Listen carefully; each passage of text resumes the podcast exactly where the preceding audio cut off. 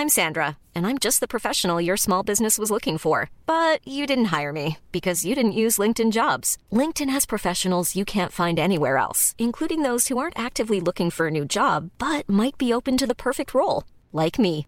In a given month, over 70% of LinkedIn users don't visit other leading job sites. So if you're not looking on LinkedIn, you'll miss out on great candidates like Sandra. Start hiring professionals like a professional. Post your free job on linkedin.com/people today.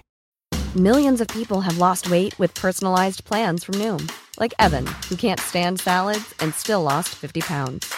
Salads generally for most people are the easy button, right? For me, that wasn't an option.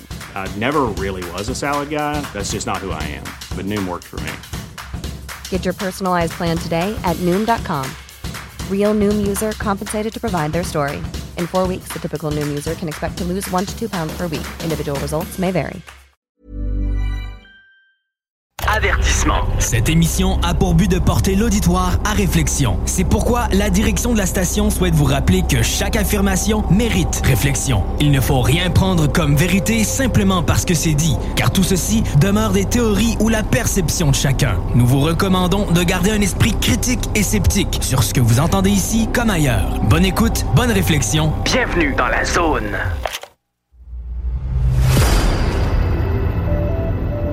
OVNI, phénomènes inexpliqués, témoignages, lumières étranges ou observations, zone parallèle, un lien avec l'inconnu.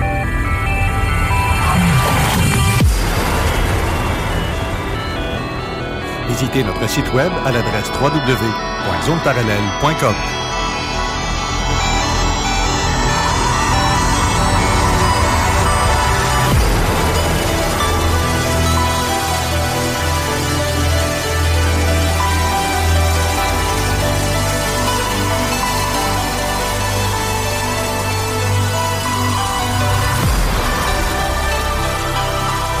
Voici Carole Lozé. Bon samedi à vous tous et toutes et bienvenue dans la zone parallèle. Bonjour Steve. Oh, t'as, t'as, t'as, t'as. Oh, putain, Hey, t'as- il y a le tu m'avais oublié mais- un matin, Caroline, qu'est-ce qui se passe? Ah, Le piton est élevé, mais pas appuyé. Excusez. Non, non, c'est correct. Prise 2. Prise 2, Comment ça va? ça va très bien. Oui. Très, très bien, oui. On a un merveilleux soleil. euh, on a eu une euh, belle tempête hier, mais euh, très agréable.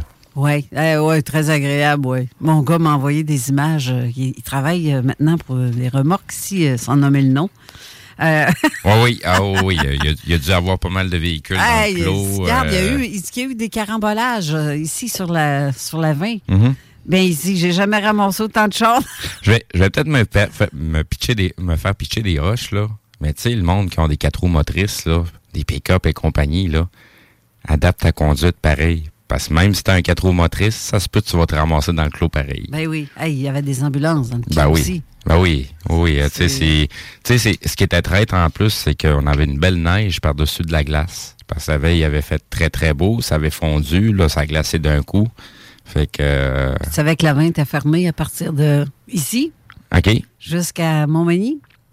Donc, la centre-ville, euh, la sortie centre-ville, oublie ça, tu pouvais pas apprendre là. non, non, non, non, non, j'imagine, j'imagine, ça devait être con, c'est, c'est, euh, du gros trafic à Lévis, comme on dit. Oui, non, je pense je m'attendais pas, pas en tout à voir ça, cette tempête. Coudon, euh, sont-ils tous setés pour les vendredis? C'est à tous les vendredis depuis au moins un mois et demi. À peu près. À tous les vendredis, Mhm. il y a une tempête. Mhm. Presque. Non, il y a eu des mercredis aussi. Ouais, mais un, le reste, à tout le temps. le vendredi, c'est fou, là. Sinon, euh, je vais te changer de sujet assez rapidement. Oui, parce que là, tu sais, on a des confirmations du président des États-Unis, comme de quoi qu'on est envahi par les extraterrestres. Ils ont été abattus à plusieurs endroits. Même Justin Trudeau en a parlé. Hey, mon Dieu, puis on n'a rien dit encore à zone Hey, j'ai parallèle. peur, j'ai peur, j'ai peur. Non, non, mais tu sais, euh, des, des- Franchement. des satellites espions avec des ballons à l'hélium, puis euh, là, t'es rendu avec des F-16 qui tirent des punaises pour péter des ballons.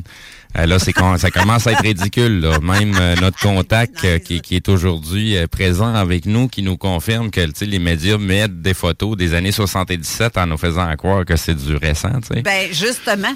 Euh, je- justement, ben, Raymond Falardeau, bonjour. Ah, bonjour, Carole. Ça va bien? Je te vois pas à face, par exemple, Linda. Ah, juste Oui. comme, parfait, comme ça. Parce qu'on est pas mal en studio aujourd'hui. Alors, bonjour, Carole. Euh, Alors, bonjour, Steve. Je suis content encore une fois d'être de retour avec vous pour une autre émission. Oui, puis moi aussi, je suis très contente parce que le sujet que tu vas parler aujourd'hui avec ton invité, euh, j'ai j'ai très hâte parce que ça, c'est dans ma palette de couleurs. J'avoue que c'est vraiment dans ma palette. Euh, mais avant de passer à notre euh, ton invité, euh, j'aimerais ça qu'on parle du petit avion bizarre de la NASA qui s'est produit juste au-dessus de la tempête. Je, me, je me demande qu'est-ce qu'il faisait ici. Lui il est dans la liste d'événements que je vais aborder dès, ma- dès maintenant. Euh, J'ai quelques petites choses à parler, euh, Carole. Euh, premièrement, je pense que, encore une fois, merci de m'inviter à votre émission. J'apprécie énormément et puis on peut faire découvrir des choses extraordinaires. Ce que les gens oublient, par contre, et ce qu'ils ils l'oublient parce qu'ils ne le réalisent pas, c'est qu'une émission de radio, comme tu fais, ça prend beaucoup de préparation. Ça prend des contacts. Euh, comme dans ton cas, tu dois prendre euh, ta voiture, faire euh, te déplacer sur 37 km pour t'en venir jusqu'ici et retourner, sans compter les contacts que tu dois prendre avec tes invités, etc. C'est beaucoup de préparation.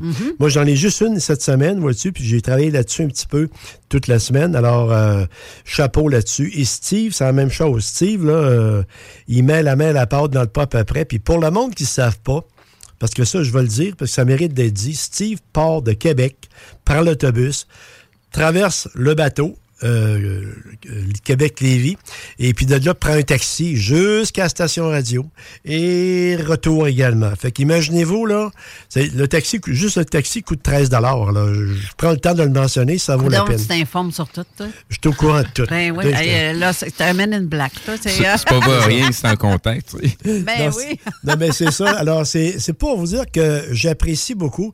Les auditeurs vous apprécient beaucoup, mais dans bien des cas, c'est comme dans un restaurant, euh, tu dis pas que tu as bien mangé. Des fois, tu vas apprécier avoir eu un bon service, mais tu le dis pas. Alors, moi, personnellement, je suis le genre de type à, à qualifier, si on peut dire, une action euh, comme dans votre cas pour les, les- les émissions que vous produisez. là. Mais je vous dis, vous faites une sacrée bonne job, puis vous investissez énormément là-dedans. Faire, Merci. hey, faire une saison, puis deux saisons, parce qu'on parle de deux saisons dans une année, là, Ouais. jusqu'à Noël, Noël jusqu'au printemps, c'est du stock. Parce Ben que oui, c'est du stock. faut que tu trouves, faut que tu trouves du, euh, de- de- des gens à rencontrer et puis là, évidemment, orchestrer tout ça. Et puis également, ben, il y en a qui se désistent à la dernière minute. Alors, tu Ben sais, oui. Puis euh, sans compter qu'on travaille à temps plein durant la semaine en Ah, plus. ouais, ben. Ben oui. En, plus, donc euh, oui, c'est euh, multitâche. Euh, Moi, dire que c'est multitâche en tabarouette. Ouais, en tout cas, Parce que puis en plus, quand on arrive puis qu'on fait une émission le samedi, ben on a à partir du samedi, je trouve des fois lundi, des textos, des messages Ben oui. en fou. Il faut répondre, là. ben oui. C'est, c'est, c'est en moyenne une trentaine, une quarantaine de messages. Et puis, il y a peut-être euh, là-dessus un tiers qu'on a le temps de, de, de vraiment prendre le temps de regarder. Ben oui. Euh, sinon, euh, le, le- l'autre deux tiers, ben, c'est des doublons et des triples ou des quadruples, Ouais, des choses qu'on a déjà vues euh, et que, que les tout gens. le monde nous envoie la même ouais, c'est ça. Des fois, il y a des gens qui viennent de tomber sur de quoi que moi, ça fait déjà six mois que je l'ai écouté. Là. Mm-hmm. Donc, tu sais, oui, c'est le fun, mais ça veut. C'est beaucoup de filtrage aussi d'informations qu'on voit passer. Oui. Euh, Puis, tu sais, c'est de se tenir. Tu sais, je travaille 40 heures semaine, là. Puis, je fais au minimum peut-être un 15 ou 20 heures juste pour me remettre à jour dans tous les sujets. Mm. Puis, ça, c'est non-stop, c'est à tous les jours. Juste hier, là, je faisais le montage, je préparais le montage de Sylvie Boucher parce que on n'a pas eu le temps de le faire durant la semaine. On est vraiment loadé, mais vraiment loadé. Puis euh, j'ai, au travers de ça, il fallait que je fasse la pub pour l'émission d'aujourd'hui. Ouais. Les textos, les messages perso rentrent là. Ting, ting, ting, ting. T'as pas le temps. Là, t'essayes de te concentrer à faire quelque chose. Faudrait que je ferme tout. Ouais. Là, Ouais. si je fais ça, je me fais dire, t'es, t'es bien t'es bien plate. Ouais. Coudon, euh, t'es bien plate, tu réponds pas à tes messages. Euh, c'est parce que je suis hyper loadé par moment. Moi qui étais en train de penser que c'était ton chum qui t'hypothéquait bien raide. là. Ben, Carole, la dernière, la dernière émission du 17 décembre qu'on a faite ici, j'étais euh, en spécial à Zone Insolite. là. Mm-hmm. J'ai regardé, il y a 246 textos qui ont rentré. Sais, euh, parce qu'on parlait de la télévision, du Oui, les commentaires, oui, c'est ça. puis il y a des commentaires. Alors, c'est juste pour vous dire comment est-ce que l'émission est écoutée. Alors que je fais un résumé pour revenir là-dessus. Euh, félicitations encore à Steve. Félicitations à Carole. Puis j'aime que les gens l'entendent, que je vous félicite. Parce qu'ils vont se dire, c'est bien trop vrai. euh, On, de- on devrait peut-être les envoyer un bon petit mot, là. Ben, merci. Alors, c'est euh, très c'est un gentil. plaisir. Très apprécié. Euh, vitement là-dessus, euh, à ce moment précis, il y a trois ans, je faisais ma première émission à zone parallèle. Euh, ça fait trois ans que j'étais avec euh, votre équipe. Euh, J'avais une émission en réserve. Carole m'avait dit euh, euh, mon, mon personnage s'est désisté pour samedi. Est-ce que tu viens? Tout de suite? Fait que j'étais arrivé. J'étais j'étais prêt. Alors, ça fait trois ans que j'étais avec Zone euh, Parallèle. Alors, euh, c'est une belle expérience et j'ai aimé apporter mes sujets. Connaître les gens. J'ai connu des gens également dans le studio et également vos, parmi vos invités, comme Raymond Choquette ou encore Éric Tessier.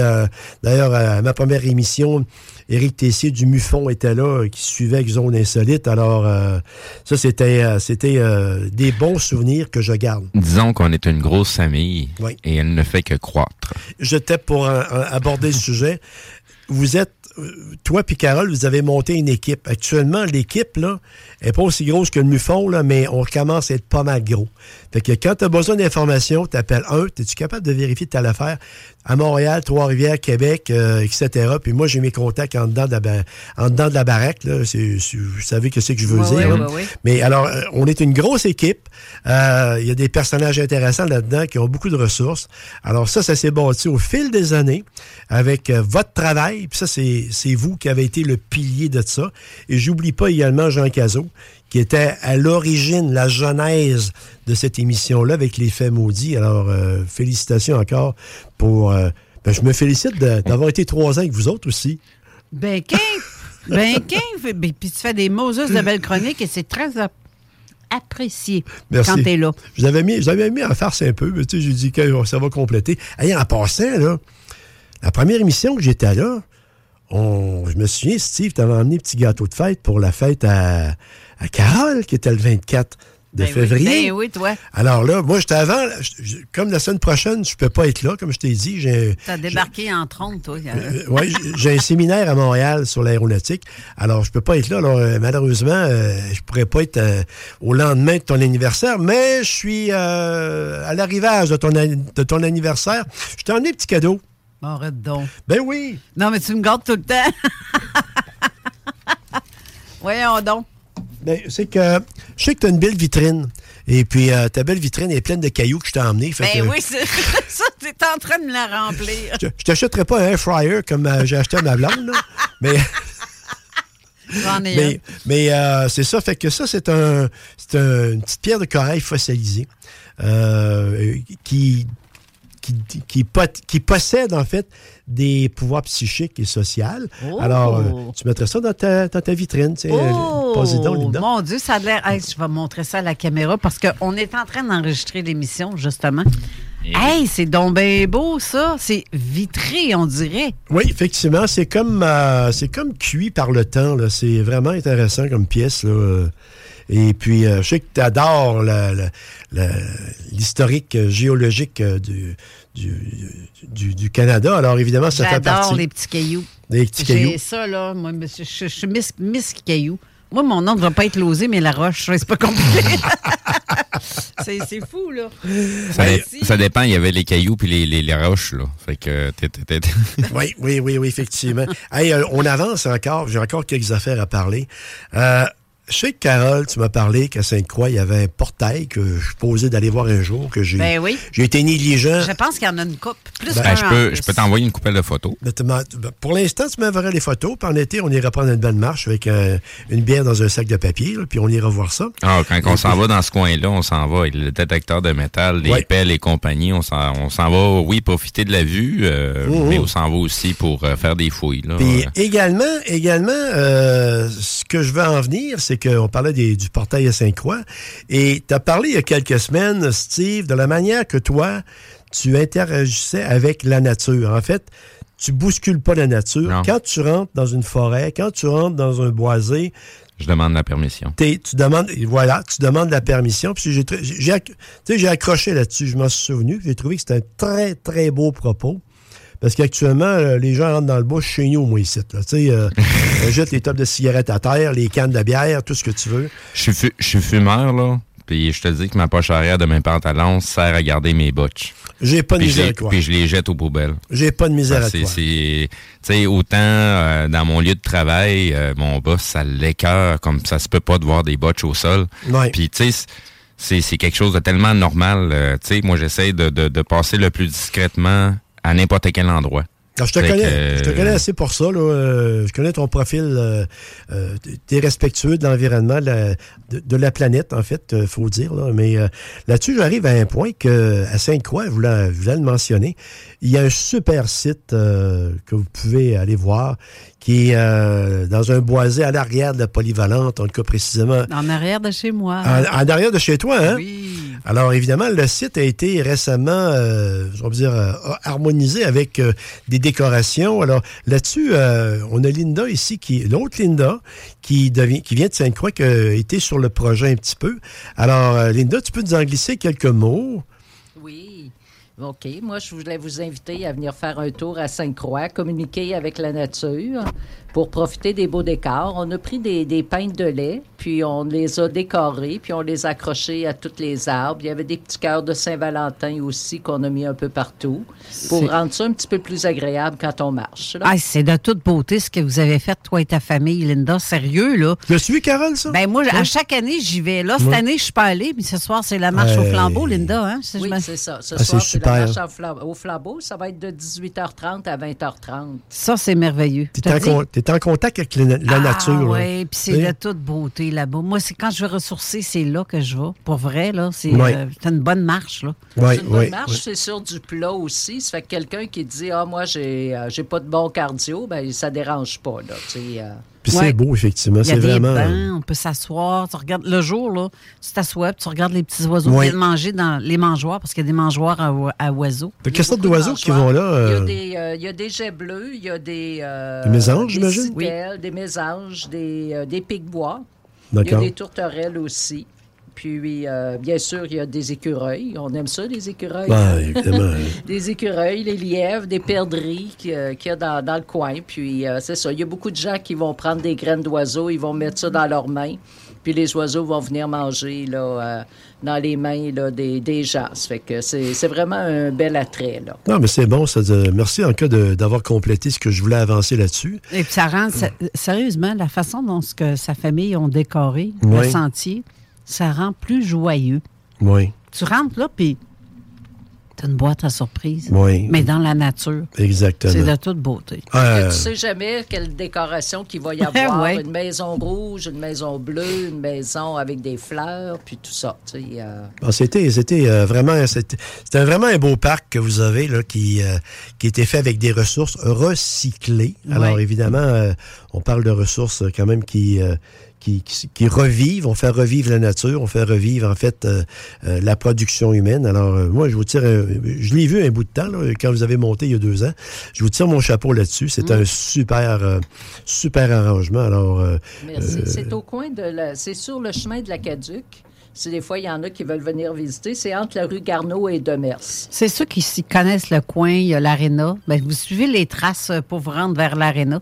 Vous allez tomber là-dessus. Puis c'est ou la polyvalente aussi. C'est c'est juste à côté de la polyvalente, en fait. Ben, c'est ça, en arrière. Là. C'est, moi, pour moi, c'était en arrière, là, mais Ouais. euh, je veux dire, c'est, c'est des, des points de repère faciles qui sont Ouais. euh, des, des, bo- des- des bonnes bornes pour. euh, Ceux qui veulent s'y rendre, Ouais. ils testent. Hey, le- ce soir, comme on a dit, c'est la marche au flambeau. Ceux qui veulent le tester, se rendre pour, juste pour voir, ben, vous- quand vous arrivez dans le village de Sainte-Croix, euh, vous prenez le, juste sous l'église, juste avant l'église, allez tourner pour passer derrière l'église. Puis une fois que le tour est fait, à un moment donné, vous allez avoir une route, euh, parce qu'il y a un genre de petit parc pour enfants. Ben, tournez à votre gauche encore. Si vous tournez à droite, vous allez voir la polyvalente. Si vous continuez tout droit, c'est l'aréna. Tandis que là, vous allez tourner à gauche. Vous allez vous ramasser dans un genre de petit stationnement qui a accès pour ceux qui veulent avoir accès au sentier. Puis je pense que ça risque d'être... euh, ou la petite salle euh, municipale qu'ils ont faite pour réchauffer. Les gens se réchauffent là, puis ils se font des feux à Oui, il va y l'extérieur. avoir un feu extérieur, puis il va y avoir après ça des chocolats chauds servis dans la petite bâtisse. Là. Le stationnement à côté, c'est comme un genre de petit hangar de la ville, ça, hein, je pense, euh, si je me souviens Ben, bien. il n'y a pas de bâtisse du tout. là. Non, non, du Ils ont vraiment fait un espace euh, stationnement. C'est euh, c'est merveilleux. C'est- Je, je vous dis, c'est merveilleux. Non, puis c'est à côté de, à côté de, de- de chez soi, là. euh, Ouais. C'est pas, pas à Calcutta aux Indes, c'est à côté, là, je veux dire. non, mais je, je mets ça un peu en humour, là. Mais c'est que c'est, de quoi qui est, grat- qui est gratuit et que les gens peuvent profiter. Alors, venez donc profiter de la nature et venir, comme Steve disait, venir respecter en même temps la nature et rentrer en communion avec elle, ce qui est très important. Et ça. surtout, et surtout, jetez pas vos mégots. Non, Mais gardez-le, soyez, soyez respectueux parce que, tu sais, c'est pas le geste en tant que tel qui est mauvais, mais c'est l'intention qui a, tra- qui a à travers, puis c'est le côté énergétique de votre geste. Voilà. Tu sais, on était, on- à la base, on est des bébites énergétiques. Fait que si on fait pas euh, attention à ce qu'on pense, à ce qu'on dit, puis c'est quoi nos gestes, ben t'as bien beau t'intéresser à la spiritualité, euh, faut pas juste que tu t'y intéresses, faut que ça soit ton mode de vie. Et voilà. Ben, c'est ça. Et voilà. C'est comme, euh, je termine là-dessus, c'est comme ceux qui font des, des grands rassemblements sur le, à Mon- à Montréal, sur le mont, je sais pas trop quoi, là, pour euh, respecter la nature. Euh, Puis quand ils partent de là, c'est plein de papier. Oui, ben, je, je sais pas si tu as déjà vu un show de Greta où ce qu'elle reçoit Non. les gens et compagnie quand que ça part, là, c'est tellement dégueulasse, là, euh, ça traîne partout, euh, les bouteilles en plastique, euh, ça peut prendre deux, trois jours à tout ramasser le site, Ah. mais pourtant, ils viennent nous euh, chauffer les oreilles avec euh, l'écologie et l'environnement. Ouais. Et euh, finalement, c'est parce que juste Greta, elle se promène en avion, là. tu Ouais, sais, c'est c'est- ça.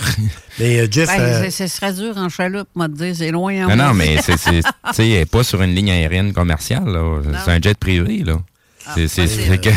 Jeff, Jeff Benoît a fait un très bon live là-dessus ce matin, mais on n'embarquera pas là-dessus parce qu'on a tellement de, Ben, on de le matériel. d'ailleurs, Jeff. Oui, qu'il Jeff, je le trouve très drôle, lui, quand il fait ses, euh, ses lives, parce que je te dis que il livre son, euh, il livre son, euh, son sujet avec un humour puis un petit accent anglais qui m'amuse énormément. Je, je riais tout seul dans mon bureau. Ma blonde, des fois, doit dire Coudonc, il commence-tu à, à son âge à, à en perdre des, des tarots, là?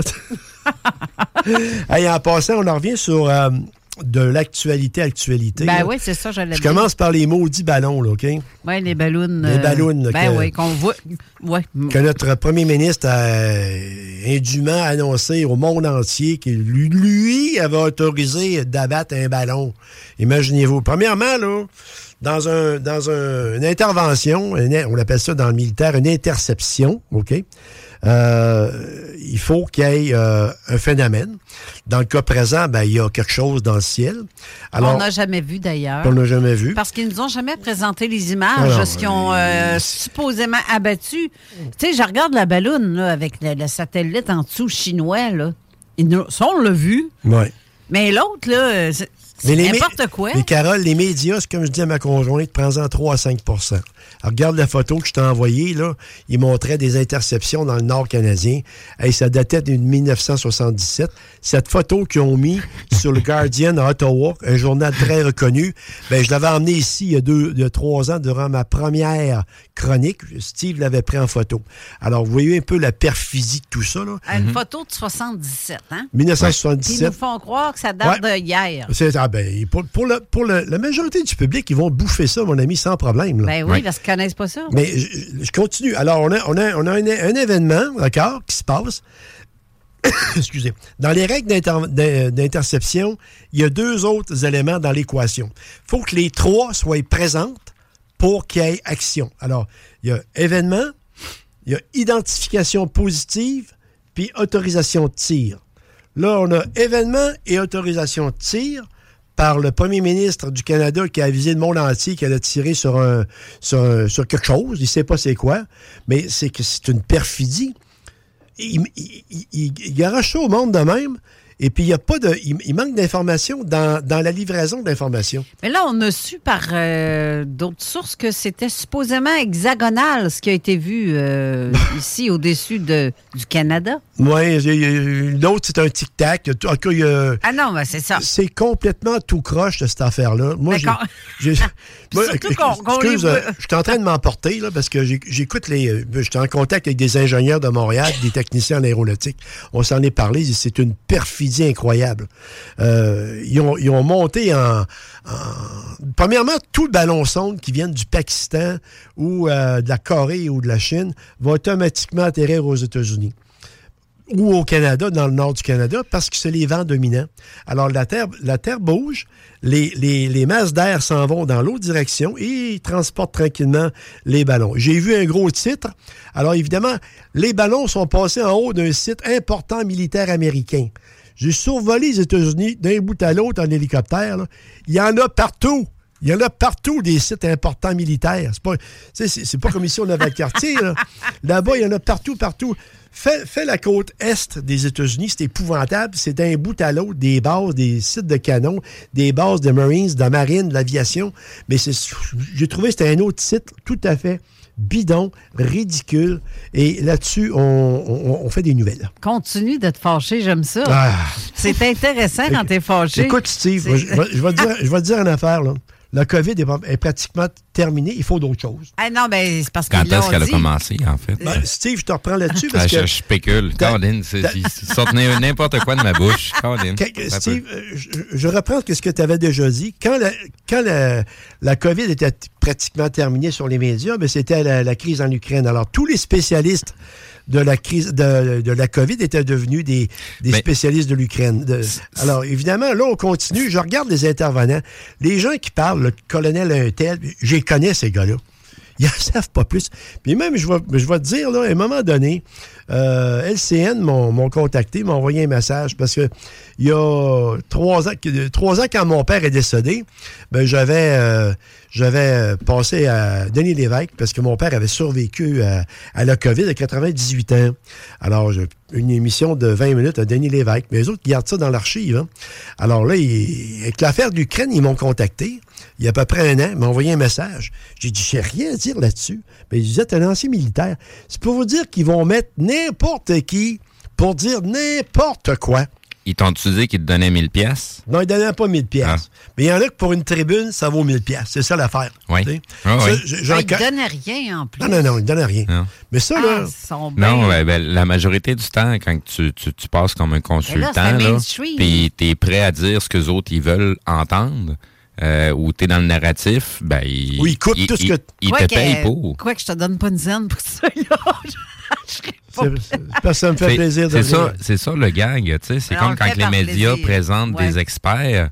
Tu sais, t'as pas le CV de, de, ce fameux expert-là. -là, T'es quoi sur parole que c'est supposé d'être un expert, mais quand tu grattes par toi-même, tu te rends compte que, ben oui, tu sais, l'expert est déjà payé par l'entreprise qui vient dire que c'est des bons, ah, quand en réalité, c'est des mauvais. Il y a une autre émission de radio aussi que j'entendais, qu'il y avait supposément un supposé expert qui parlait de l'avenir de Place Bonaventure. Oui, puis là, il est en train de parler du nouvel ordre mondial. Plus que, c'est, plus que ça avançait, l'émission, et plus que je me disais, là, j'entendais, le gars dit lui-même que c'est un amateur en phénomène.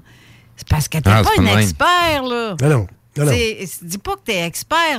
Moi aussi, je suis amateur de ça. De, je, toute suis une, je suis une, astronome amateur. Ah ça fait une moine professionnelle? Non. non. pas du tout. J'ai beaucoup de connaissances, par exemple, mais j'ai pas de... de... toute façon, je peux toujours revenir au fameux dicton que je dis toujours. Tu sais, le premier gars qui a inventé la roue, il n'a pas été à l'université avant. C'est ça, je dis Fait que, tu sais, d'être amateur, c'est juste des sacrifices de mots, là sais, l'important, c'est comment tu rapportes les informations que tu as découvertes, puis comment tu, tu, tu, vas faire des comparatifs ou des analyses. Mais même à ça, plus, plus on avance dans le sujet de, de, de, de la spiritualité, les mondes parallèles et tout ça, on le voit bien que c'est juste là pour nous faire se développer soi-même. On n'est pas là pour en, en faire des thèses, on n'est pas là pour en, en faire des bouquins, on est là pour le vivre par soi-même. C'est pas plus compliqué que ça. Mais moi, qu'est-ce que je peux vous dire? Quand je viens ici en studio, qu'est-ce que je livre? C'est de l'information vérifiée et vérifiable. Ben, C'est ce qui fait la, la, la, la, la qualité, en fait, de l'émission. là. Tu sais, euh, euh, même certaines autres émissions se basent sur nos informations à l'occasion. Je rentre pas- J'en je- entends souvent, Je, rentre- je rentre pas en détail là-dessus. Non, non, mais je comprends Hey, tellement. autre point, on a un visiteur également de ces temps-ci qui revient. J'ai fait des vérifications là-dessus. Euh, c'est un gentil petit U2. Ben oui, Pour ceux qui ne savent pas c'est quoi un U2, ben, c'est un avion espion. Lui, euh, transpondeur. euh, il, il vole euh, d'une manière déclarée, il est, il est ouvert. C'est parce que euh, on peut le voir sur Flight Traffic Radar 24. Parce que moi, c'est pas moi qui l'ai vu directement. On, on m'envoie des inbound, OK? Regarde, va voir. Et puis, euh, il- comme hier, là, c'était hier, je pense, ou avant-hier, il- je, je vous ai mis en, en lien tout de suite. Deux. c'était hier. Et puis, euh, il est monté jusqu'en haut de à peu près l'entrée de l'étape. Il est redescendu, puis il a ressacré son camp à Marietteville. euh, C'est en- bizarre, hein? Qui passe au-dessus de la, la- la base militaire, en plus. Un petit peu plus Ben, peu- loin. Plus, mais- euh, plus à l'est de la base. Ouais, un petit peu plus loin. Mais, Mais- par contre, il faisait tempête. Qui Mais fait- aucune différence. Non, non, mais tu peux pogner une ballonne, hein? T'as plein de ballons! Il est armé de ses punaises. Les ballons sont à 100 000 pieds à peu près. Lui, Ah, lui- il y a plein de punaises. ben, tu- t'as raison d'une manière, parce que euh, la météo de Valcartier t'es- lance des ballons tous les jours. Ben il oui. monte à peu près 45-50 000 pieds. Mais lui, il est venu, euh, encore une fois, j'ai fait des contacts à Montréal, et puis euh, personne ne sait qu'est-ce qu'il vient foutre ici. La base de Valcartier, les autorités ne savent pas qu'est-ce qu'il fait ici. Alors, évidemment, il se promène. Lui, il n'a rien à faire. Fait que... Ben oui, C'est paye, euh, une promenade de maintenance. Ah, oui, c'est ça. Peut- s'appelle NASA, c'est ça Ouais. qui est Je, bizarre. je vais hein? être obligé de vous couper le sifflet parce que la pause, on est pas mal ça, hein? dedans. OK. Attends, attends, attends, j'ai de quoi dire avant qu'on aille à la pause, moi, parce que tantôt, là, on, a, mon- on a jasé de, de, de toutes les, avec toutes les gentillesses que tu as dit à notre égard, mais moi, je vais te rajouter ma sœur Chantal, qui est maintenant notre, euh, notre spécialiste euh, pour aller chercher les, Les extraits, oui. les extraits des émissions d'aujourd'hui, qu'elle nous envoie à chaque fin d'émission. Et Chantal est là depuis le tout début. À chaque samedi, elle est là. C'est c'est immanquable. Merci beaucoup, chère sœur chérie, que j'aime beaucoup. Et euh, pour tout le travail que tu fais aussi. Ça, j'apprécie énormément. Parce que c'est du temps, là. Elle va Oui. télécharger les- les- le podcast, va c'est- faire c'est- c'est des, pas euh, juste une question de temps, là. C'est- c'est c'est aussi de connaître l'émission. parce Ben que oui. tu peux, euh, Hey, tu, puis tu tu peux les ramasser en avoir 8 juste. minutes n'importe où là, dans l'émission, dire Ah, ça, c'est des extraits. Là. Non, non. euh, Vo- Voyez-vous, c'était un autre de votre équipe. oui. Ben oui, puis non, mais elle va chercher les vraiment. Ouais, ben, c'est pour ça que je te a dis, c'est pas juste, c'est pas a juste une question de ramasser un extrait de 8 ou 10 minutes. Ouais, c'est de prendre le bon segment dans l'émission. Eh ben, Puis elle- elle- pour ça, euh, je vais dire ça de même, elle est très professionnelle dans son amateurisme. Oui, oui, carrément, carrément. Parce qu'elle fait une super de belle job. Je- On oui, fait fait- la place aux annonceurs. Oui, parce qu'après ça, c'est ton invité qui va être là. Oui, d'accord. Alors, euh, Donc, restez là, on va à la pause et on revient tout de suite après. L'alternative radiophonique CGMD 96. Laurent et les truands. Et René politique à la façon Laurent Les Truands. Ça veut dire le fun. Il y a plusieurs personnes, dont moi-même, Ah oui, nous avons bon. reçu un médecin de famille euh, il y a deux semaines. Je pense que Guillaume aussi, qui est le patron, l'a reçu. Il y en a Un quelques-uns. de ses amis, là. Ouais. Donc, je ne sais pas par miracle, je ne sais pas, monsieur Saint-François fait euh, des miracles depuis la, la- la- du pape, hein, mais Moi, je pense que c'est plus un concours de circonstances parce que sinon, Concours de circonstances? Ça n'a pas rapport avec la campagne électorale. si ça a le rapport avec la campagne électorale, Non, sérieux, mais ça, juste, c'est illégal. Juste, euh, m- mais moi, je me suis posé la question parce que deux semaines avant la- la- le déclenchement de la campagne, j'apprends euh, que j'ai finalement un médecin de famille. Et là, j'ai vu ça passer. Je me suis dit, deux autres personnes qui reçoivent ça en même temps. Je me suis posé la question. Et je n'ai pas encore la réponse là, mais je vais essayer de parler aux gens de, de la CAC. Euh, Peut-être en arrière peuvent me dire, ah, finalement, on a fait des miracles. Ne manquez pas Laurent les truands du lundi au jeudi. CJMD. La radio des classiques, baby. Avertissement. Cette émission a pour but de porter l'auditoire à réflexion. C'est pourquoi la direction de la station souhaite vous rappeler que chaque affirmation mérite réflexion. Il ne faut rien prendre comme vérité simplement parce que c'est dit, car tout ceci demeure des théories ou la perception de chacun. Nous vous recommandons de garder un esprit critique et sceptique sur ce que vous entendez ici comme ailleurs. Bonne écoute, bonne réflexion. Bienvenue dans la zone.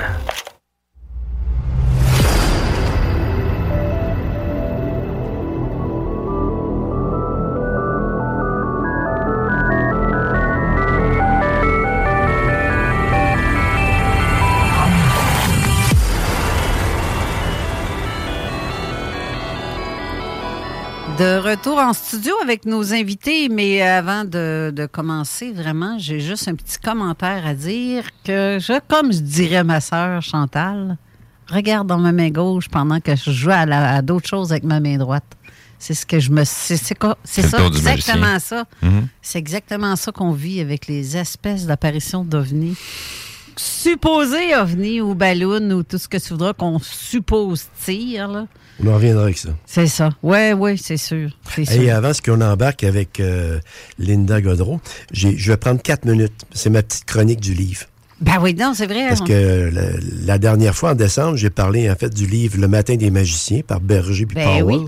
Euh, on va dans l'ancien, on s'en vient euh, également dans l'ancien. Au niveau du Québec, il y avait un livre, un des premiers livres, sinon le premier qui est sorti, c'est de Henri Bordelot, qui est un probablement le premier ufologue là, Ouais, oui. avec euh, Soulière. Et puis c'était le, le livre J'ai vu des soucoupes volantes. Alors dans ce temps-là, mais Je l'ai, c'est le livre. tu l'as-tu, le petit, ouais? Oui. Et puis, il se vendait un dollar à l'époque. Tu peux, tu peux le trouver dans des bouquineries ou de quoi de genre. Euh, le livre est très bon et il relate ce que lui a vu. euh, euh, il parle, il décrit, en fait, le livre, il y a à peu près 110 pages. Il décrit, en fait, le, le, le- le contenu de qu'est-ce qu'il a vu et il l'explique. Oubliez pas, on est au début de l'ufologie au Québec. Là, ça commence. Caso est en culotte courte encore dans ce temps-là. Fait que... Pauvre Jean, Jean Magane. Mais c'est ça. Mais c'est c'est ça. Non, Jean, Jean, commençait. Mais euh, le livre, oui, oui, il était édité en, en 1966. Alors, euh, le temps que lui le rédige, euh, on parle de 64. Et puis, c'est un bon petit livre. Comme je vous dis, dans des bouquineries, vous pouvez peut-être le voir qui, qui traîne, un peu comme quand j'ai trouvé ton, ton livre sur le matin des magiciens.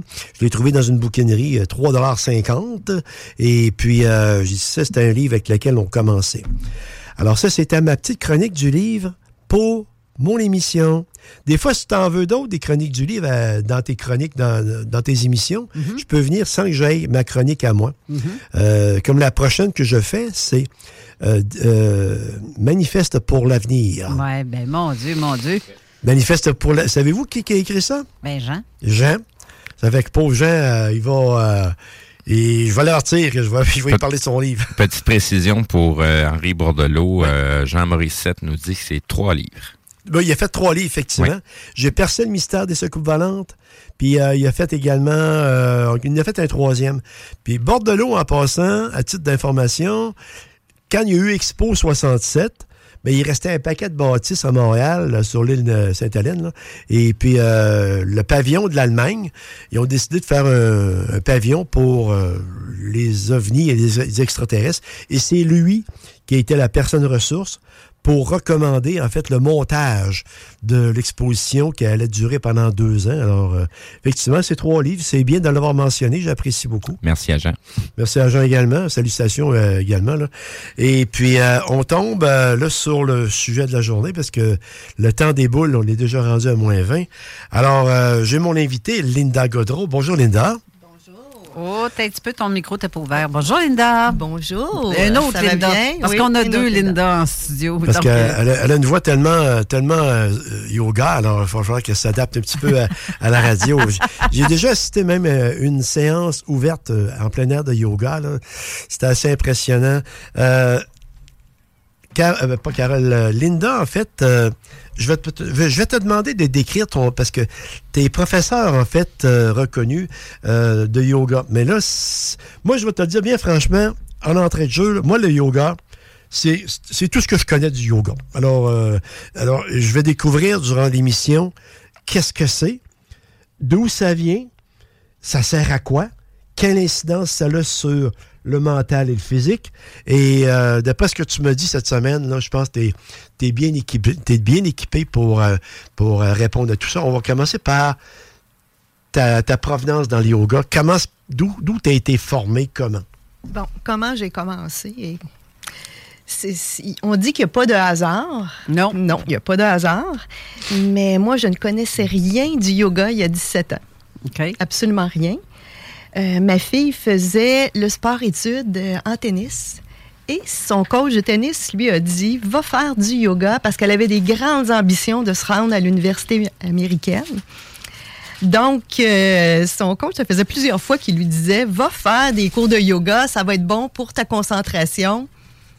Donc, euh, là, elle me disait tout le temps ça en revenant à la maison. Mais maman, il m'a encore dit, le- mon coach, que je devais aller faire du yoga. Bonne journée, j'ai dit Est-ce que tu aimerais que j'aille avec toi? Je, je vais t'encourager. Je vais y aller avec toi. Puis je vois ça avec la ville, sur le coin de chez nous, le dimanche soir. On part ensemble, puis on s'en va faire du yoga. Et la première fois que j'en ai fait, euh, je pensais de plus jamais en faire. Euh, euh, pour vous dire bien, bien franchement, la première fois que j'ai fait un cours de yoga, c'était un yoga pour tous, toute catégorie. Mais là, les gens se mettaient sur la tête. Il n'y avait pas de posture Eh, mon Dieu, impossible. Oui, oui. Donc, euh, moi, j'étais là, je regardais tout ça et j'étais pas capable de rien, rien, rien faire. Et à la fin du cours, je suis allée voir le professeur, puis je lui ai dit, je pense que c'est pas fait pour moi. Et là, il m'a dit, ça fait combien de temps que tu fais du yoga? J'ai dit, c'est mon premier cours. Donc, euh, ça a commencé comme ça. Il dit, c'est ça, le yoga, c'est la patience. C'est la patience de- dans la tête, mais la patience aussi avec le corps. Puis de regarder ce qui se passe sur notre tapis au lieu de regarder ce qui se passe sur les tapis des autres. Donc, c'est ça qu'il faut apprendre dès le départ en yoga. Donc, est-ce qu'aujourd'hui, est-ce qu'aujourd'hui, tu te mets sur ta tête? Oui. Les jambes en l'air? Oui. Oui. Tu vois, moi, je, je te regarderais faire puis je dirais OK, bye! je ferais pareil comme toi, Parce je pense. que, ben, qu'est-ce qui est arrivé? C'est que j'ai, là, j'ai commencé les cours, euh, j'ai continué les cours avec ma fille. Mais là, j'ai, aimé ça de plus en plus. Là. Mais les cours, c'était à- c'était où, Céline? C'était avec la ville. Avec la ville, tout simplement avec la ville. On partait à pied là, euh, au petit chalet de Maria Goretti à D'accord. Charlebourg. Puis, euh, à un à un moment donné, le, prof- le professeur nous dit, il à tout le monde, est-ce qu'il y en a qui aimeraient se faire aider pour la posture sur la tête? Et ma fille a dit au professeur, ma mère aimerait ça. Ah bon, ah bon. Mais ça paraît pire que c'est. Que c'est, hein. Tout- toutes les postures de yoga paraissent pires. Je pense que c'est un défi. euh, Puis ça a marché. Ça a marché. Mais Au, au risque Mais- de dévancer le, le, le, le- sujet, Oui. c'est quand on commence à, avoir la bonne posture, l'énergie commence à circuler, fait qu'on le sent qu'on est à la bonne place. C'est ça qui est débile. Et là, ça n'a pas pris de temps que je suis devenue une vraie, vraie, vraie adepte. Et j'ai suivi ce même professeur-là pendant dix ans. Le même. Tout le temps. Quand même? Quand même, hein? Parce que j'avais un emploi, tu sais, je travaillais à temps plein, à peu près 70 heures par semaine. Euh, je travaillais pour L'Oréal. Euh, et ça demandait beaucoup. Ça avait- il y avait beaucoup, beaucoup de stress. Et quand j'arrivais sur mon tapis de yoga le dimanche soir, là, c'était comme mon havre de paix. C'était comme s'il n'y avait plus rien d'autre qui existait. C'était la plus belle place au monde où être. Donc, c'est c'est comme un, un nouveau, euh, nouveau mode de vie. Oui, c'est tout qu'un mode de vie. Et euh, comment je pourrais dire, c'est que j'avais tout le temps hâte au dimanche. J'avais tellement, tellement, tellement hâte au dimanche. Et mon professeur, à un moment donné, il s'est mis à donner plus de cours le lundi soir, ensuite le mercredi soir. Donc, euh, ça a été pendant dix ans, mais une fois par semaine, après ça deux fois par semaine, après ça trois fois par semaine. OK. Et euh, la méthode qui enseignait, parce que moi, je connaissais rien. Là, je savais pas. Je savais que je m'en allais dans un cours de yoga, mais je savais pas qu'il y avait plein de sortes de cours de yoga.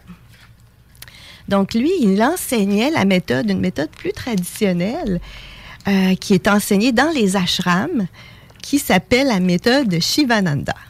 Yoga Shivananda. Oh, C'est un grand ouais. maître. C'est le grand maître ouais, qui s'appelle Shivananda. Donc, euh, et le Shivananda, qu'est-ce qu'il y a de spécial? C'est que c'est comme le jour de la marmotte. C'est toujours la même chose. Et c'est c'est exprès pour ça. Parce que dans cette façon de faire, on dit que ça met ton mental à off. Tu arrives sur ton tapis, tu as juste à écouter la voix.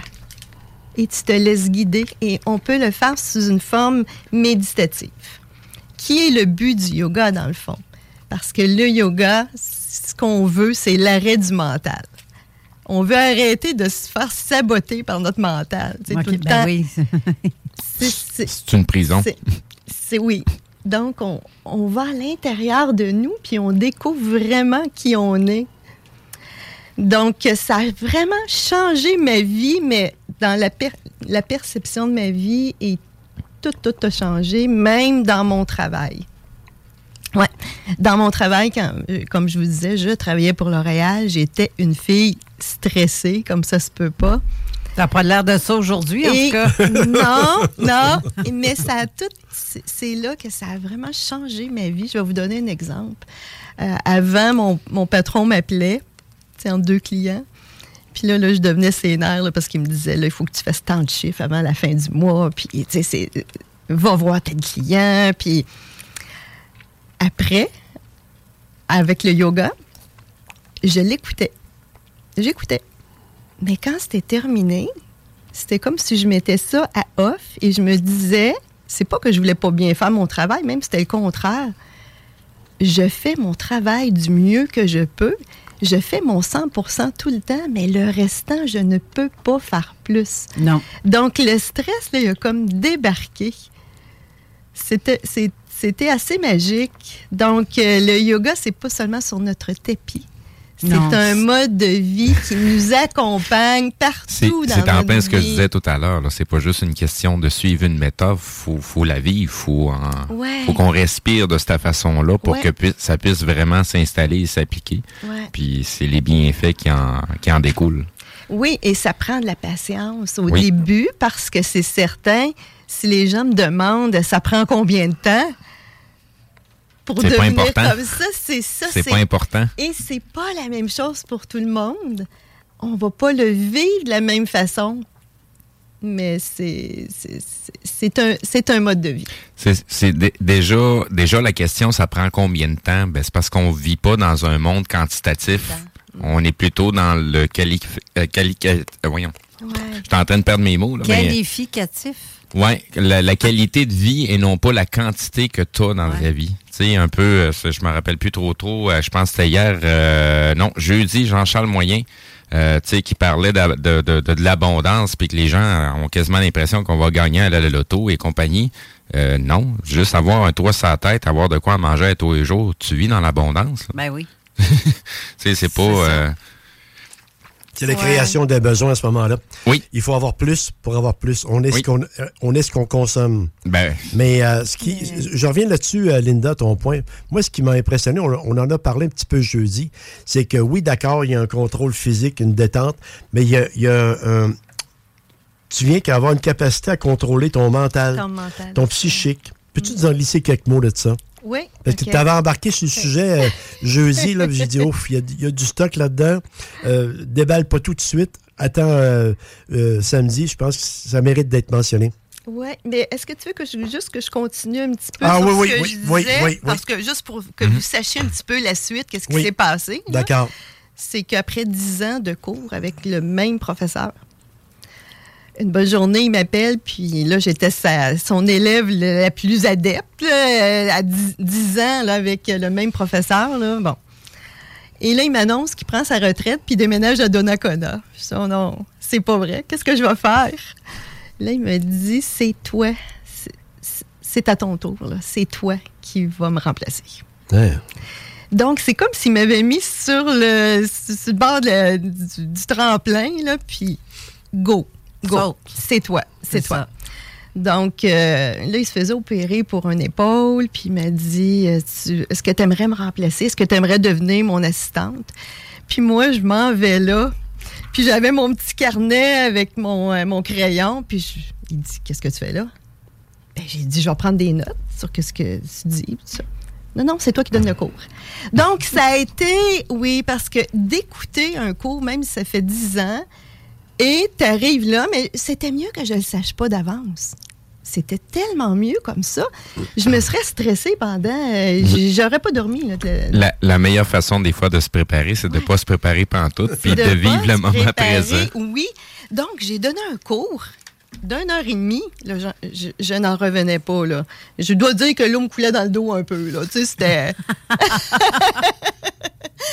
Donc, ça a commencé comme ça.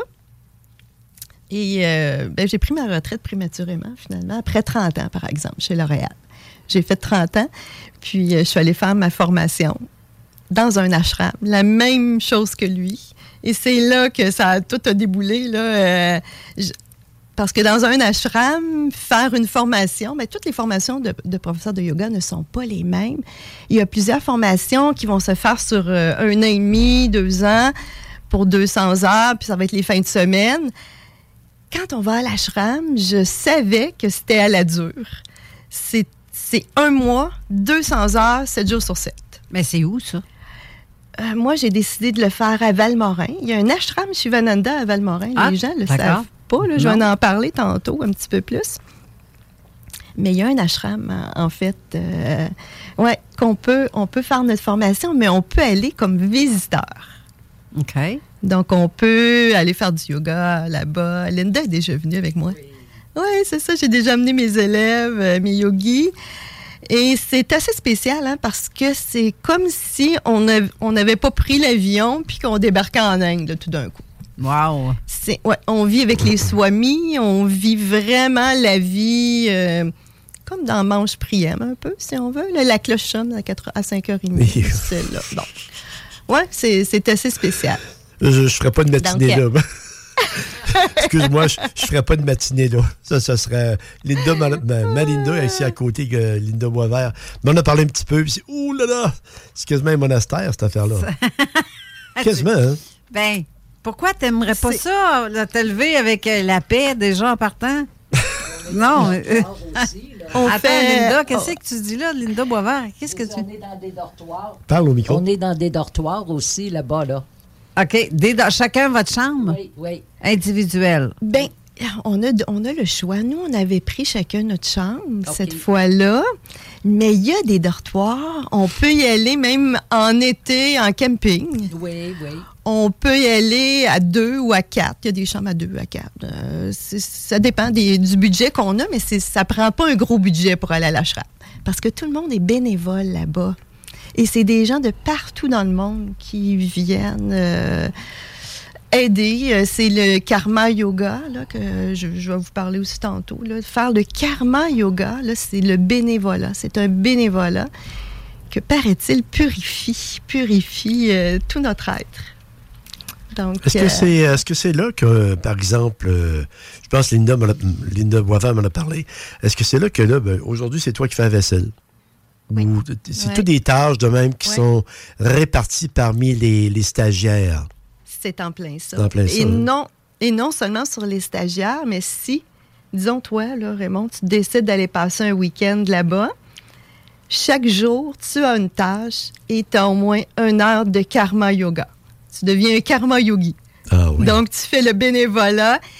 Dans le fond, tout le monde se met à la tâche pour garder l'ashram euh, clean. hein, C'est merveilleux, là. ça. Oui, tout le monde se met à... Mais ça peut être, là, comme je suis déjà allée l'automne, ramasser les feuilles.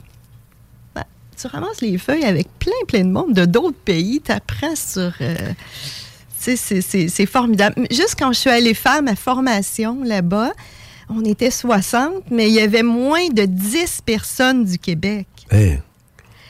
Oui, il y avait une, une autre fille qui travaillait pour L'Oréal aussi, mais au Japon. Ben voyons Du donc. Japon, il y avait un gars de la Russie. Ah, Il y avait du monde de partout, partout, partout sur le globe. là. Puis on, puis on connaît pas ça, hein? On connaît pas ça ici. euh, Même Ben, euh, pas du tout, Carole, mais- je pense que tu as été surprise un petit peu Ben d'apprendre oui, ça.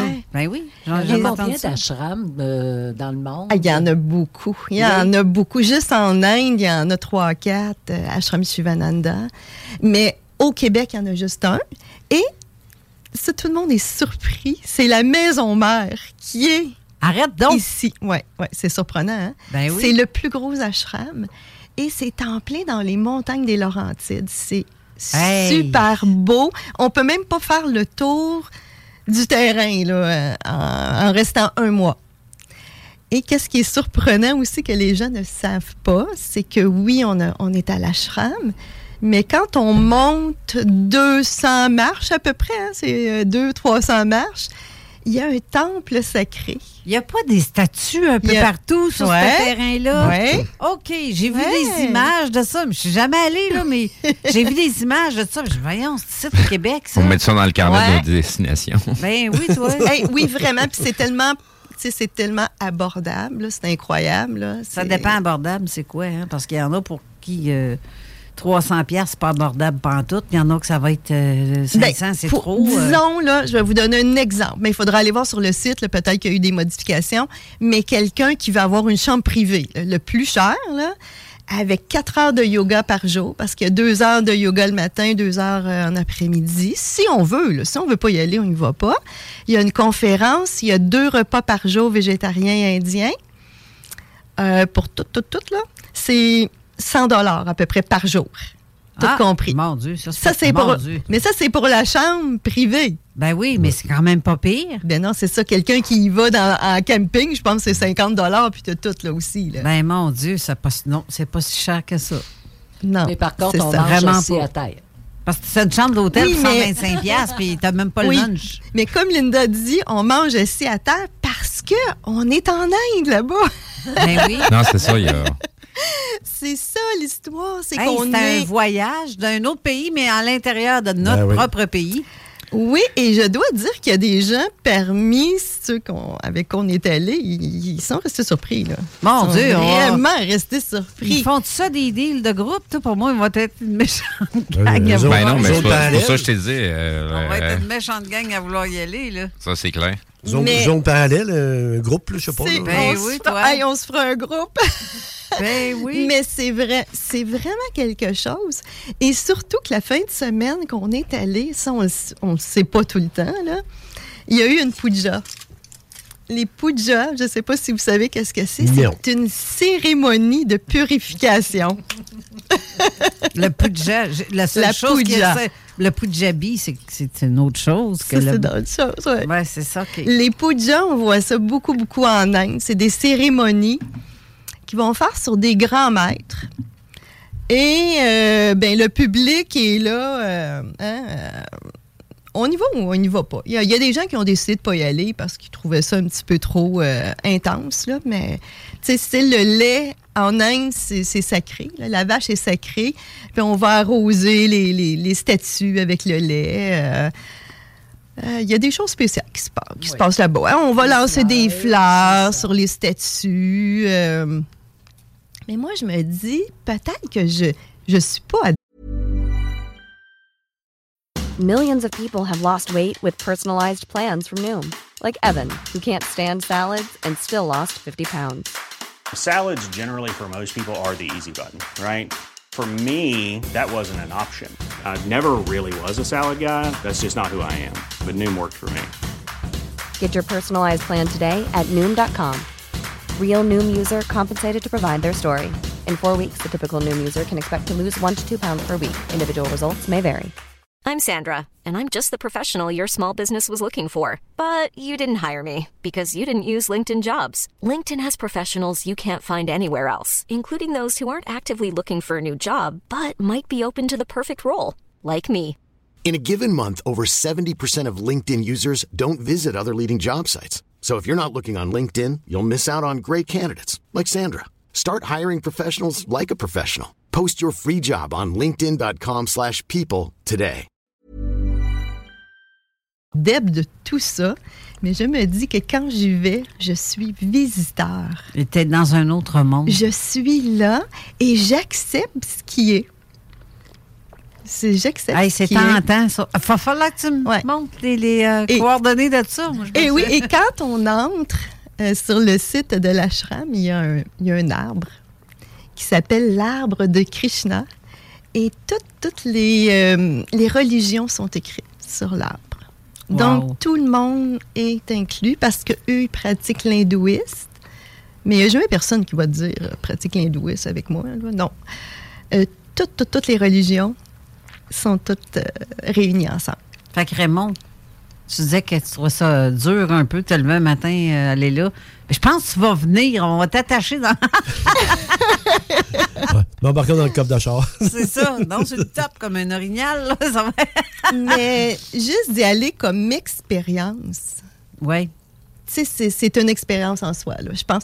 Euh, même à un moment donné, je voyais sur, dans un, un livre que j'ai vu à l'ashram, si vous voulez, si vous êtes jamais allé en Inde, commencez par aller passer une fin de semaine à l'ashram avant. C'est pour dire, hein?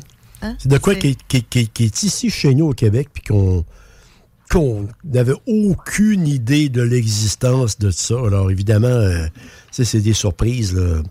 mais euh, c'est incroyable qu'est-ce qu'on peut découvrir, qu'est-ce que tu nous fais découvrir aujourd'hui. là. Euh, même Carole, euh, tu sais, on... Ah, mais j'adore ça. on- Hey, on arrive à une heure, je pense. faire- Justement, on oui, va j'allais faire un petit arrêt. Euh, Linda, on t'oublie de te couper un petit peu. Puis euh, prends ça en réserve, puis on, on- on revient dans cinq minutes. Là pour gérer tes dettes comme un pro. Avertissement. CJMD, c'est pas pour les doux.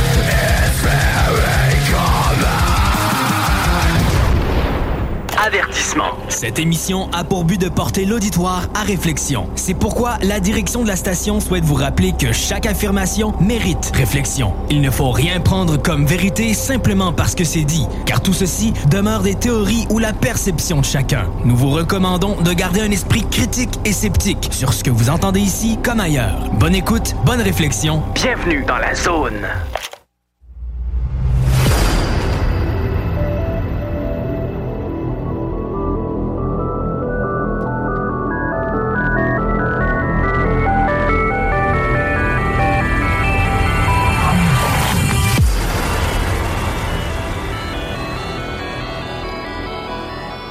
Retour en studio avec euh, notre chroniqueur euh, Raymond Falardeau qui reçoit Linda Gaudreau et Linda Boisvert.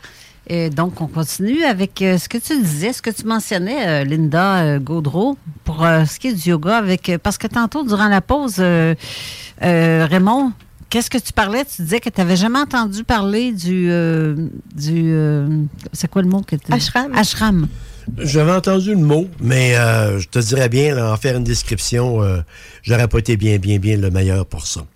C'est pour ça que je découvre aujourd'hui. Linda, a euh, Linda Boisvert m'en a parlé un petit peu, mais euh, on, est, on est rentré sur le superficiel, en fait, de, la, de sa présence qui a été euh, euh, à l'ashram, mais euh, je veux dire, superficiellement. C'est pour ça que qu'est-ce que tu nous arrives, là, même la description des lieux, euh, c'est beaucoup plus complet que qu'est-ce qu'elle m'a parlé. Parce qu'habituellement, chez moi, c'est c'est elle qui écoute, c'est pour ça. là. Elle écoute toutes, mes- émissions, euh, zones parallèles et autres. non, mais c'est bon d'avoir euh, d'avoir souligné, mais euh, on laisse continuer euh, Linda Godreau là-dessus. Mais, ouais, c'est ça. Mais il y a peut-être quelque chose que je vous ai pas dit au, au départ, là. C'est que toi, tu dis que tu connais juste le mot yoga. Mais le yoga, c'est un mot en sanskrit. Qu'est-ce que ça veut dire, yoga? Euh, Il y, a une- il y a une définition pour le mot. C'est la. Dans le fond, là, c'est l'union entre le corps et l'esprit. Ah. C'est ça la définition de yoga. Parce qu'en yoga, on parle beaucoup dans, dans la langue sanskrit. C'est une langue très, très ancienne. Ben oui. Donc, euh, il y a plusieurs mots en sanskrit. Donc, yoga, c'est ceux qui me disent Ah, mais moi, je connais aucun mot en sanskrit, mais on en connaît un maintenant, yoga. Ben oui, toi. en sanskrit, le, le- le- le- comme la tribu, euh, le- tribu des, euh, des Premières Nations. Oui, ben sanskrit, là, on dit que c'est une langue indo, euh, t'as un petit peu indo, euh, je, je l'avais écrit. Il y a, il y a une là. différence entre le cri et le sanskrit. Ouais, c'est ça, c'est Ah. peut-être pas ça, hein? Non. parfait. Hey, le sanskrit, là, c'est très, très, très, très vieux. Là. Oui, oui, c'est- c'est- Il y a cinq, disons cinq, euh, ben, il y a 2000 ans, parce que dans les origines du yoga, là, le, le premier, la première fois qu'ils ont vu yoga écrit, c'était dans les sutras de euh, Pa- Patanjali. Donc, ça fait vraiment longtemps, ça fait 2000 ans.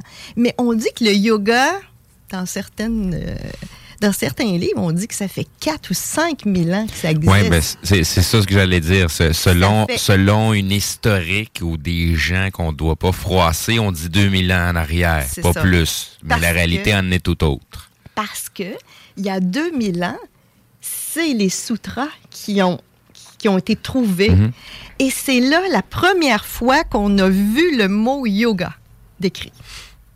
D'accord. Donc, Euh, je, là, tu- le- euh, je vous perds un petit peu, là, parce qu'on est très loin dans le passé. C'est pas grave, on T'es- va te rattraper, Non, on va te ramener. T'es t'es arrivé avec de quoi? Des gens qu'il faut. Est-ce que tu parles de culture ou de quoi de genre? Non, ben c'est c'est t'as l'histoire de l'humanité connue et acceptée. Oui. Et euh, t'as la vérité. OK, c'est ça que tu C'est deux dire. choses complètement différentes. OK, parfait. Ça marche. Ça, là, ben, ça, c'est comme l'origine du yoga. Mhm. Je sais pas si tu as vu, mais il y a des... an- il y a- on va sur des sites, il y en a qui disent que ça vient des États-Unis. Non, ben, c'est voyons ça. donc, de Chicago. Ben c'est Mais, ben moi, je suis plus portée à... Parce que si, je, je- vais faire une parenthèse comme ça. Tu sais, si on s'en va dans le coin du Colorado, le Grand Canyon, on s'en va au fond, on suit la rivière, puis on s'en va complètement au fond. Il y a une caverne qui avait été découverte. Et on a autant trouvé des artefacts égyptiens, des artefacts qui viennent de l'Inde, puis des artefacts qui viennent de plein d'endroits sur la planète. Mhm. Mais comment ça se fait que ça se retrouve tout là? Oui. Donc, euh, c'est pour ça que je disais tout à l'heure, il y a l'histoire connue de l'humanité et acceptée, puis il y a la vérité. que voilà. c'est deux choses complètement différentes. Parce qu'il y avait la tribu des Yaounis qui était là depuis euh, Oui, oui, oui. des millénaires, mais qu'on a tassé parce que c'était pas intéressant de les garder dans Ben, le- je- regarde, je vais, je vais extensionner un peu plus ma parenthèse. Il y a des, des tombes qui ont été retrouvées, que c'est des tombes de vikings, Oui. et ont des épées qui viennent de l'Inde, Oui. qui viennent d'Égypte. L'acier Damas vient juste de ce coin-là, théoriquement, mais comment ça se fait que on- des vikings vont avoir des épées faites en acier Damas? C'est ça. Une, une- une bonne parenthèse, euh, Steve, merci beaucoup. On laisse continuer, Linda. Donc, les sutras, là, ça, c'est les aides-mémoires qu'on a trouvées il y a 2000 ans. là. Et euh, qu'est-ce qui est très surprenant, c'est qu'il y a 2000 ans, là, la définition du yoga, là, ce qu'ils ont trouvé, c'est que la définition de l'époque ressemble beaucoup à la définition de d'aujourd'hui. C'était écrit, là, le yoga est l'arrêt des modifications mentales. Ça, c'est écrit il y a 2000 ans. Ah oui. C'est quand même quelque chose, hein? Ça veut dire que les gens, il y a 2000 ans, ils pensaient déjà à ça, là, de vouloir arrêter le mental. Ben oui, c'est- une- ça fait Ça- longtemps ça que c'est une prison. euh. Mais on, on- on dirait qu'on on pense qu'aujourd'hui, c'est encore plus une prison. Oui. Ben, c'est- encore plus une prison parce qu'on manipule nos pensées. Tu sais, euh, on, on- on- comme je disais tout à l'heure, on est une bébête énergétique. Fait que, tu sais, on, on parle de nos pensées. Est-ce que vous en avez la certitude que les pensées que vous avez présentement, ce sont vraiment les vôtres ou si c'est pas les miennes que je suis en train de vous les pousser? On- ça, peut oui. Ou ça peut être celle-là à Raymond. ça- Tu sais, c'est ces choses-là, quand on n'est pas conscient, on a l'impression que tout ce qu'on pense nous appartient, ça vient de nous. Est-ce Non. que ça vient de nous? Non. Non, c'est ça. Ben, regarde, juste un exemple. là. Euh, moi, quand je commence un cours de yoga, là, je vais vous donner un exemple. Euh, mes participants, là, ils se couchent, je suis toute par terre. Ça, ça commence comme ça, tout le temps, tout le temps. Shavasana, là, la posture euh, du cadavre, là, les paumes de main vers le ciel, les jambes écartées à la largeur du tapis. Et on fait... Parce que tant- là, je leur dis, tantôt, on faisait quelque chose de plus actif. Puis maintenant, là, on se libère de notre mental. Oui, puis plus on le fait, plus ça se fait toute Ouais. seule et que ça, ça devient une routine tellement... Ouais. euh, tu peux plus reculer, comme on disait avec Sylvie Boucher. Oui. Quand tu es rendu dans un, en- un Tu peux lieu, plus faire euh, semblant que t'es pas au courant. Non, c'est ça. Non. Puis ça, ça fonctionne tellement quand tu fais ça. là. Puis là, je, je Je te reprends, euh, Ouais. on se libère de, de son mental. Ouais. Comment on fait ça? Ben, Peux-tu m'en dire plus? Oui, ben, hey, c'est justement ça que je voulais vous parler. Bon, J'arrive dans le bon temps. c'est que quand, on, quand, quand, quand tout le monde est couché par terre, là, justement, là, les, dans la posture de Shavasana, ben là, je le- je- juste de se concentrer sur notre respiration va faire que on va avoir moins de pensées. Premièrement, euh, les respirations profondes, mais aussi je vais souvent demander aux participants de regarder les pensées comme si on voyait un ciel bleu, un beau ciel bleu. On regarde passer les nuages. Les nuages, c'est les pensées, mais on les regarde sans aucune émotion. On les regarde passer. On devient l'observateur. Donc, c'est ce que je trouve intéressant en yoga, c'est que même si on n'est pas sur notre tapis de yoga, on peut le faire partout. On devient l'observateur. Tu sais, des fois, si mes pensées, parce que ça arrive aussi, ça arrive à tout le monde, les pensées se bousculent. Hey, je m'assois, je respire profondément, puis je me dis, hey, observe-toi. Observe qu'est-ce qui se passe dans ton mental. Et juste d'observer, on se dit, ben voyons donc. Je me calme. Je me calme. Ben oui. Mais juste de respirer profondément. Parce que moi, j'enseigne le yoga, mais j'enseigne aussi euh, un autre cours qui s'appelle méditation, relaxation, respiration. Donc, euh, il faut apprendre à respirer aussi. C'est un mal de notre société, les gens ne savent pas respirer. Oui, c'est ça. Puis, avec le stress, les gens vont respirer juste au niveau des clavicules. Ils cherchent l'oreille. C'est vraiment, c'est vraiment que ça soit vraiment du plus profond, du bas-ventre, dans le fond. C'est ça. Faire gonfler le ventre et faire monter l'inspiration jusqu'aux clavicules et d'expirer par le nez toute l'air de nos poumons. Mm. Donc, euh, on va oxygéner notre corps. Et juste, juste, juste de changer ça, là, ça va nous amener vers une santé. Oui, ça, c'est vrai. C'est juste, juste, la respiration. Juste ça, ce que tu dis là, j'en fais mention parce que je trouve ça important. C'est comme dans le Qigong ou ben non, dans le, mhm. Tai Chi. C'est un peu ça. On apprend à respirer, on apprend à vraiment. Il y, a, juste un petit détail qui est souvent oublié dans la respiration. Quand on respire, là, la première cavité qui est remplie, c'est la cavité nasale. Puis il y a la barrière encéphalique qui est à cet endroit-là qui donne un accès direct au cerveau. C'est la raison aussi pourquoi que des gens vont utiliser des plantes vertes. C'est pour ces raisons-là. Quand on mélange un peu la méditation, la respiration et peut-être quelques plantes vertes, ça permet de, de justement plus, facilement visualiser l'énergie. Parce que quand on respire, il n'y a pas juste de l'oxygène qui rentre aussi. Il y a comme un, un, spark énergétique qui va se faire au niveau de la colonne. Puis il faut vraiment visualiser l'énergie qui descend le long de la colonne jusqu'au au, euh, au coccyx. Et quand on vient pour expirer, faut la visualiser aussi que cette énergie-là est en train de remonter avant qu'on avant qu'on l'expire. Donc là, c'est tout le corps au complet qui se met dans ce processus-là et non pas euh, le, quelques parties au niveau pulmonaire et ainsi de suite. Donc, c'est la visualisation qui va avec est très importante tout autant. De là, l'importance de le faire, de le pratiquer à l'extérieur. Oui. Parce que tu parles de plantes vertes parce que ça apporte beaucoup d'oxygène dans oui, une maison. Oui, oui, oui. Ah, quand on peut aller respirer dehors. T'imagines, toi, avec Linda, toi, dans le bois, là. Oui, dans les sentiers. Dans le sentier. Ah, ça serait ben, Juste en regardant le soleil. Ben, faire la, ah, faire, ah, faire la salutation soleil ah, oui. au soleil. Exact. Tu sais, respirer. C'est ça. En même temps, là, euh, hmm, c'est des beaux. Au fleuve. Moi, je fais ça au fleuve.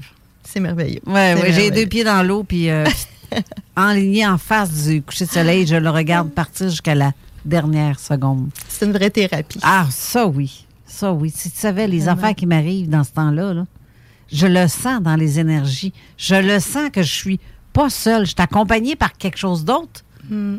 Quand je dis quelque chose d'autre, je parle pas de quelqu'un d'autre physique. Là. Je le sais qu'il y a quelque chose qui m'entoure.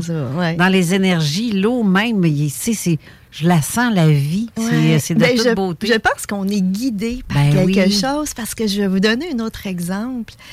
Quand j'ai commencé euh, à enseigner le yoga, c'est sûr que c'est un peu stressant au début. Là, moi, je donnais des cours d'une heure et demie. Tu es une heure et demie à parler. Tu pas de feuille avec toi. Puis tu, tu parles là, pendant une heure et demie. C'est l'inconnu qui fait peur. C'est l'inconnu. Donc, euh, je me souviens, au début, j'écrivais toutes mes affaires. Puis là, puis à la fin de mon cours, j'étais là. Il me semble qu'il était poche, ce cours-là. Il était poche. À un moment donné, je me suis dit, c'est terminé. J'écris plus rien. Je me sens guidée. Donc, je me rendais à mes cours comme une demi-heure à l'avance. Je m'assois sur mon tapis, je me ferme les yeux, je respire, je me sens, là, là je me sens grounded, là, je, me, je sens qu'il y a, quelqu'un au-dessus de moi qui, va qui m'aide. Et c'est mes meilleurs cours ah qu'il n'y a pas. C'est merveilleux. ah, mon Dieu, oui. C'est profond, C'est profond, ça. Tu vas chercher une force dans l'univers, dans je sais pas comment décrire ça. Je pense Ouais. que tu aurais les meilleurs mots que moi. L'énergie ambiante est, est différente d'une journée à l'autre parce ça. que c'est pas les mêmes élèves qui vont venir. Des fois, il y en a qui sont assidus, il y en a qui viennent une fois toutes les deux semaines. Donc, euh, les gens qui ont l'intention d'aller au cours, cette énergie- énergie-là est déjà en train d'être dirigée. là. Fait qu'il faut juste écouter, être attentif, puis le reste, ça va se faire tout C'est seul. pour ça que je peux pas arriver juste cinq minutes là, avant de donner mon cours. Tu sais, moi, il faut, ça me prend. Il faut que je mette l'ambiance, je mets mes petites huiles essentielles, ma musique, les mantras, puis tout va super bien. Donc, je, j'ai, je, ne veux, je ne veux plus me préparer comme tel. Donc, euh, oui, je, je suis pré- préparée dans ma tête, là, mais c'est ça. Ben, c'est c'est ça, c'est ça la différence entre euh, être, tout simplement. Ouais. Il y a Oui, je, de- je vais faire une petite analogie un peu comique qui va bien figurer, en fait. Des fois, tu dis, euh, samedi soir, on va se ramasser une gang de gars, on va avoir un super bon party. Alors, euh, tu te ramasses la gang de gars et puis finalement, tu dis, Christy, que c'était plate à soir.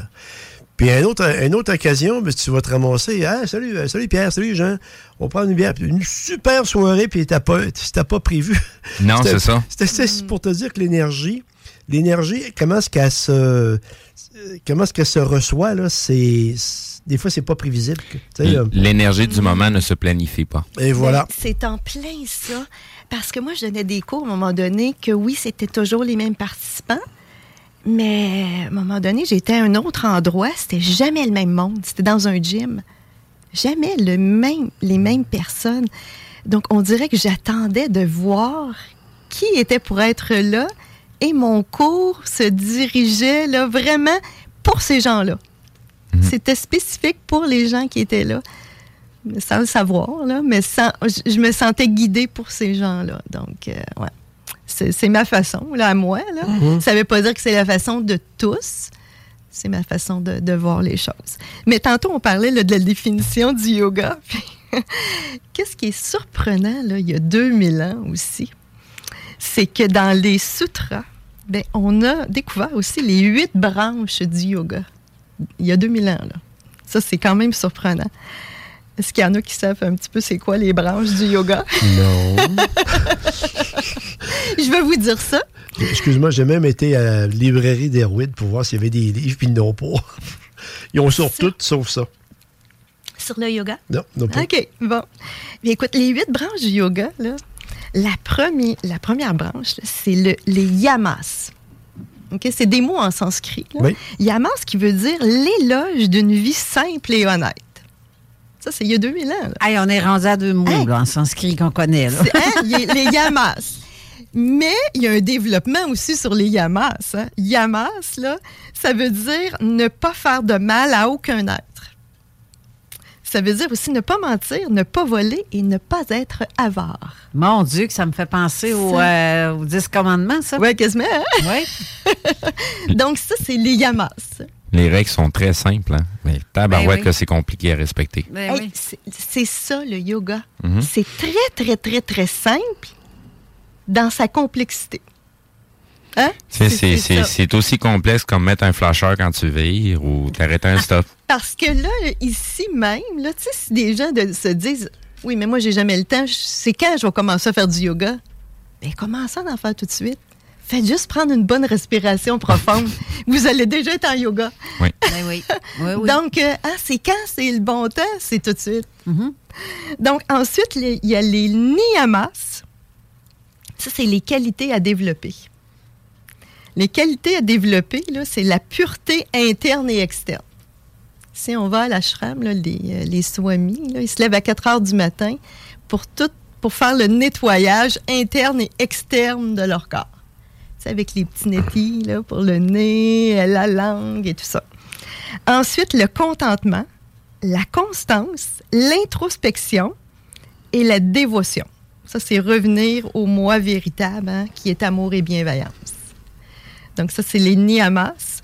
Ensuite, il y a les asanas. Asanas, c'est les postures de yoga. C'est faire l'exercice. Mais dans le temps, il y a 2000 ans, le seul exercice qu'il y avait dans le yoga, c'était de rester assis. Les postures de yoga n'existaient pas vraiment, mais c'était une posture comme telle, c'était d'être assis. Parce que dans le temps, c'était plutôt une méditation, le yoga. Les postures vont arriver beaucoup plus tard.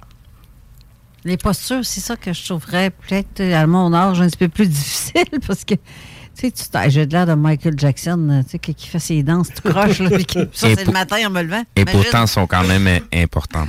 Oui, oui, je- sont oui. quand même importantes parce que si tu veux énergiser tes méridiens, tu veux que ça bouge, Ouais, ben, exact. faut que tu les fasses, ces mouvements-là. Comme le- le- le- l'invité que notre amie euh, commune. Lise- Lise ouais, Lise Bouchemin, oui, il effectivement. Comme ça, là, avec ses jambes en Exact- quatre. là. exactement. Ça forme un quatre, mais avec les jambes. C'est, je fais ça sans le vouloir, sans savoir, naturellement. Mm. C'est, il y a des choses qu'on fait Mais naturellement. il faut surtout pas regarder sur les tapis des autres. Tu sais, quand on est en Ouais, yoga, là. C'est ça.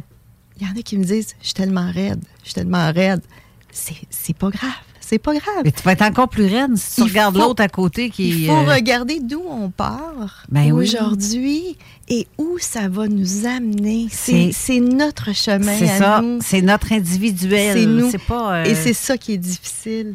Parce que les gens sont portés à regarder. Ah, Linda, Linda prenait des cours avec moi. Je disais, regardez sur votre tapis, regardez pas ailleurs. C'est- ça, c'est l'étape la plus complexe de lâcher prise. Mais c'est peut-être aussi le fait de, de regarder ailleurs, c'est de voir comment tu te rends à cette étape-là, ou de Ouais. voir à quoi ça devrait ressembler. ou- Mais des fois, quand on se console, on se compare, on voit qu'on n'est pas tout Aussi, seul ouais. à avoir de la difficulté. Là. Parce que honnêtement, c'est c'est- c'est pas évident. Là. Il y a Mais- des postures là-dedans que. Mais ça, c'est un problème de société. Là. Les gens sont toujours soit collés dans le passé, confiance. soit sont en train de, de, de, de, de se... J'ai comme perdu La le mot. compétition aussi. en Non, compétition, les, les gens se projettent dans le futur avant même d'avoir vécu leur moment présent. Ouais. Puis, tu sais, ils sont jamais capables de se tionner euh, juste au moment présent. Puis, oublie le reste. C'est un manque de confiance aussi. Ben oui, oui, oui, ça, c'est Ouais. une certitude. Puis ensuite, dans les, euh, dans les branches, là, il y a le pranayama. Pranayama qui veut dire la respiration. Dont on en a parlé. Il y a plein de techniques de respiration. Ensuite, pratyahara, le détachement du monde. C'est la détente profonde. Pour arriver là, ça prend quand même un, certain temps. Ensuite, il y a dharana, c'est la concentration. Dhyana, la méditation. Donc, c'est l'observation du mental. Et le dernier, ça, je connais pas personne qui l'a atteint encore, c'est le samadhi. C'est l'éveil spirituel, c'est l'étape suprême du yoga.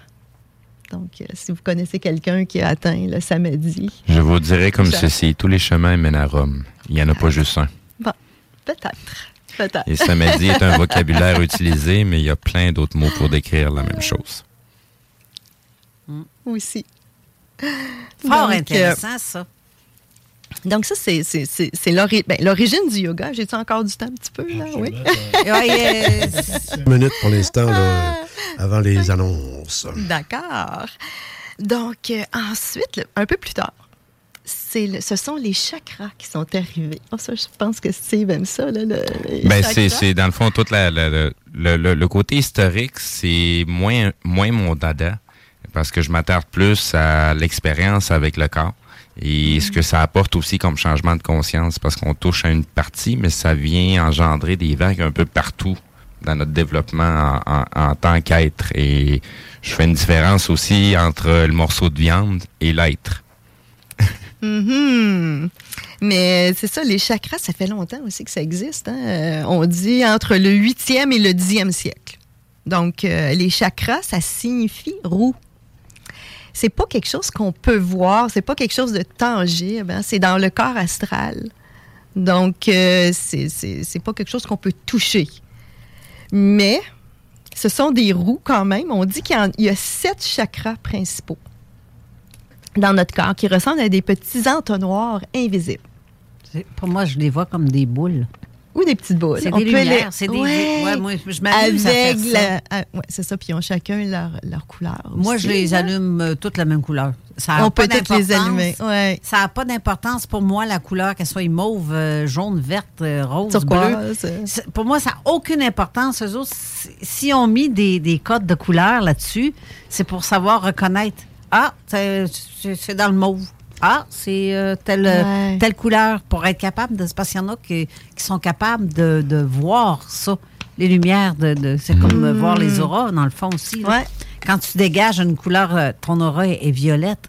Peut-être que ton chakra violet est beaucoup plus euh, allumé que, que les autres ou qui, qui parlent plus à un certain moment donné de ta journée ou de ta vie. Mais moi, là, je les allume toutes de la même couleur. C'est parfait aussi. Mais puis quand je le faisais en test, là, j'imaginais, je partais de celui du bas, le premier. Oui, le chakra sacré. C'est là, je me disais, crème, ok, toi, t'allumes, puis je l'ai visualisé pour qu'il s'allume tellement large que je l'ai senti, ça a fait pouf.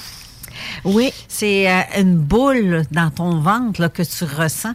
L'énergie devient beaucoup plus. Euh, eh mon Dieu, quintuplé. C'est Ouais, c'est fou. Très là, le- forte. Oui, c'est très, ça. Très forte. Parce qu'il y a différentes façons pour l'ouverture des chakras, justement par la visualisation. Mais il y a aussi par la relaxation, par la méditation, par le yoga, par des chants de mantras. Parce qu'on dit que chacun des chakras a son, un mantra. Hein, par exemple, le, le chakra du troisième œil, c'est le mantra Om. Oui, le Om. Om. C'est pour l'intuition. et- Donc, euh, chaque chakra a son mantra. Il y a l'utilisation des pierres aussi. Oui.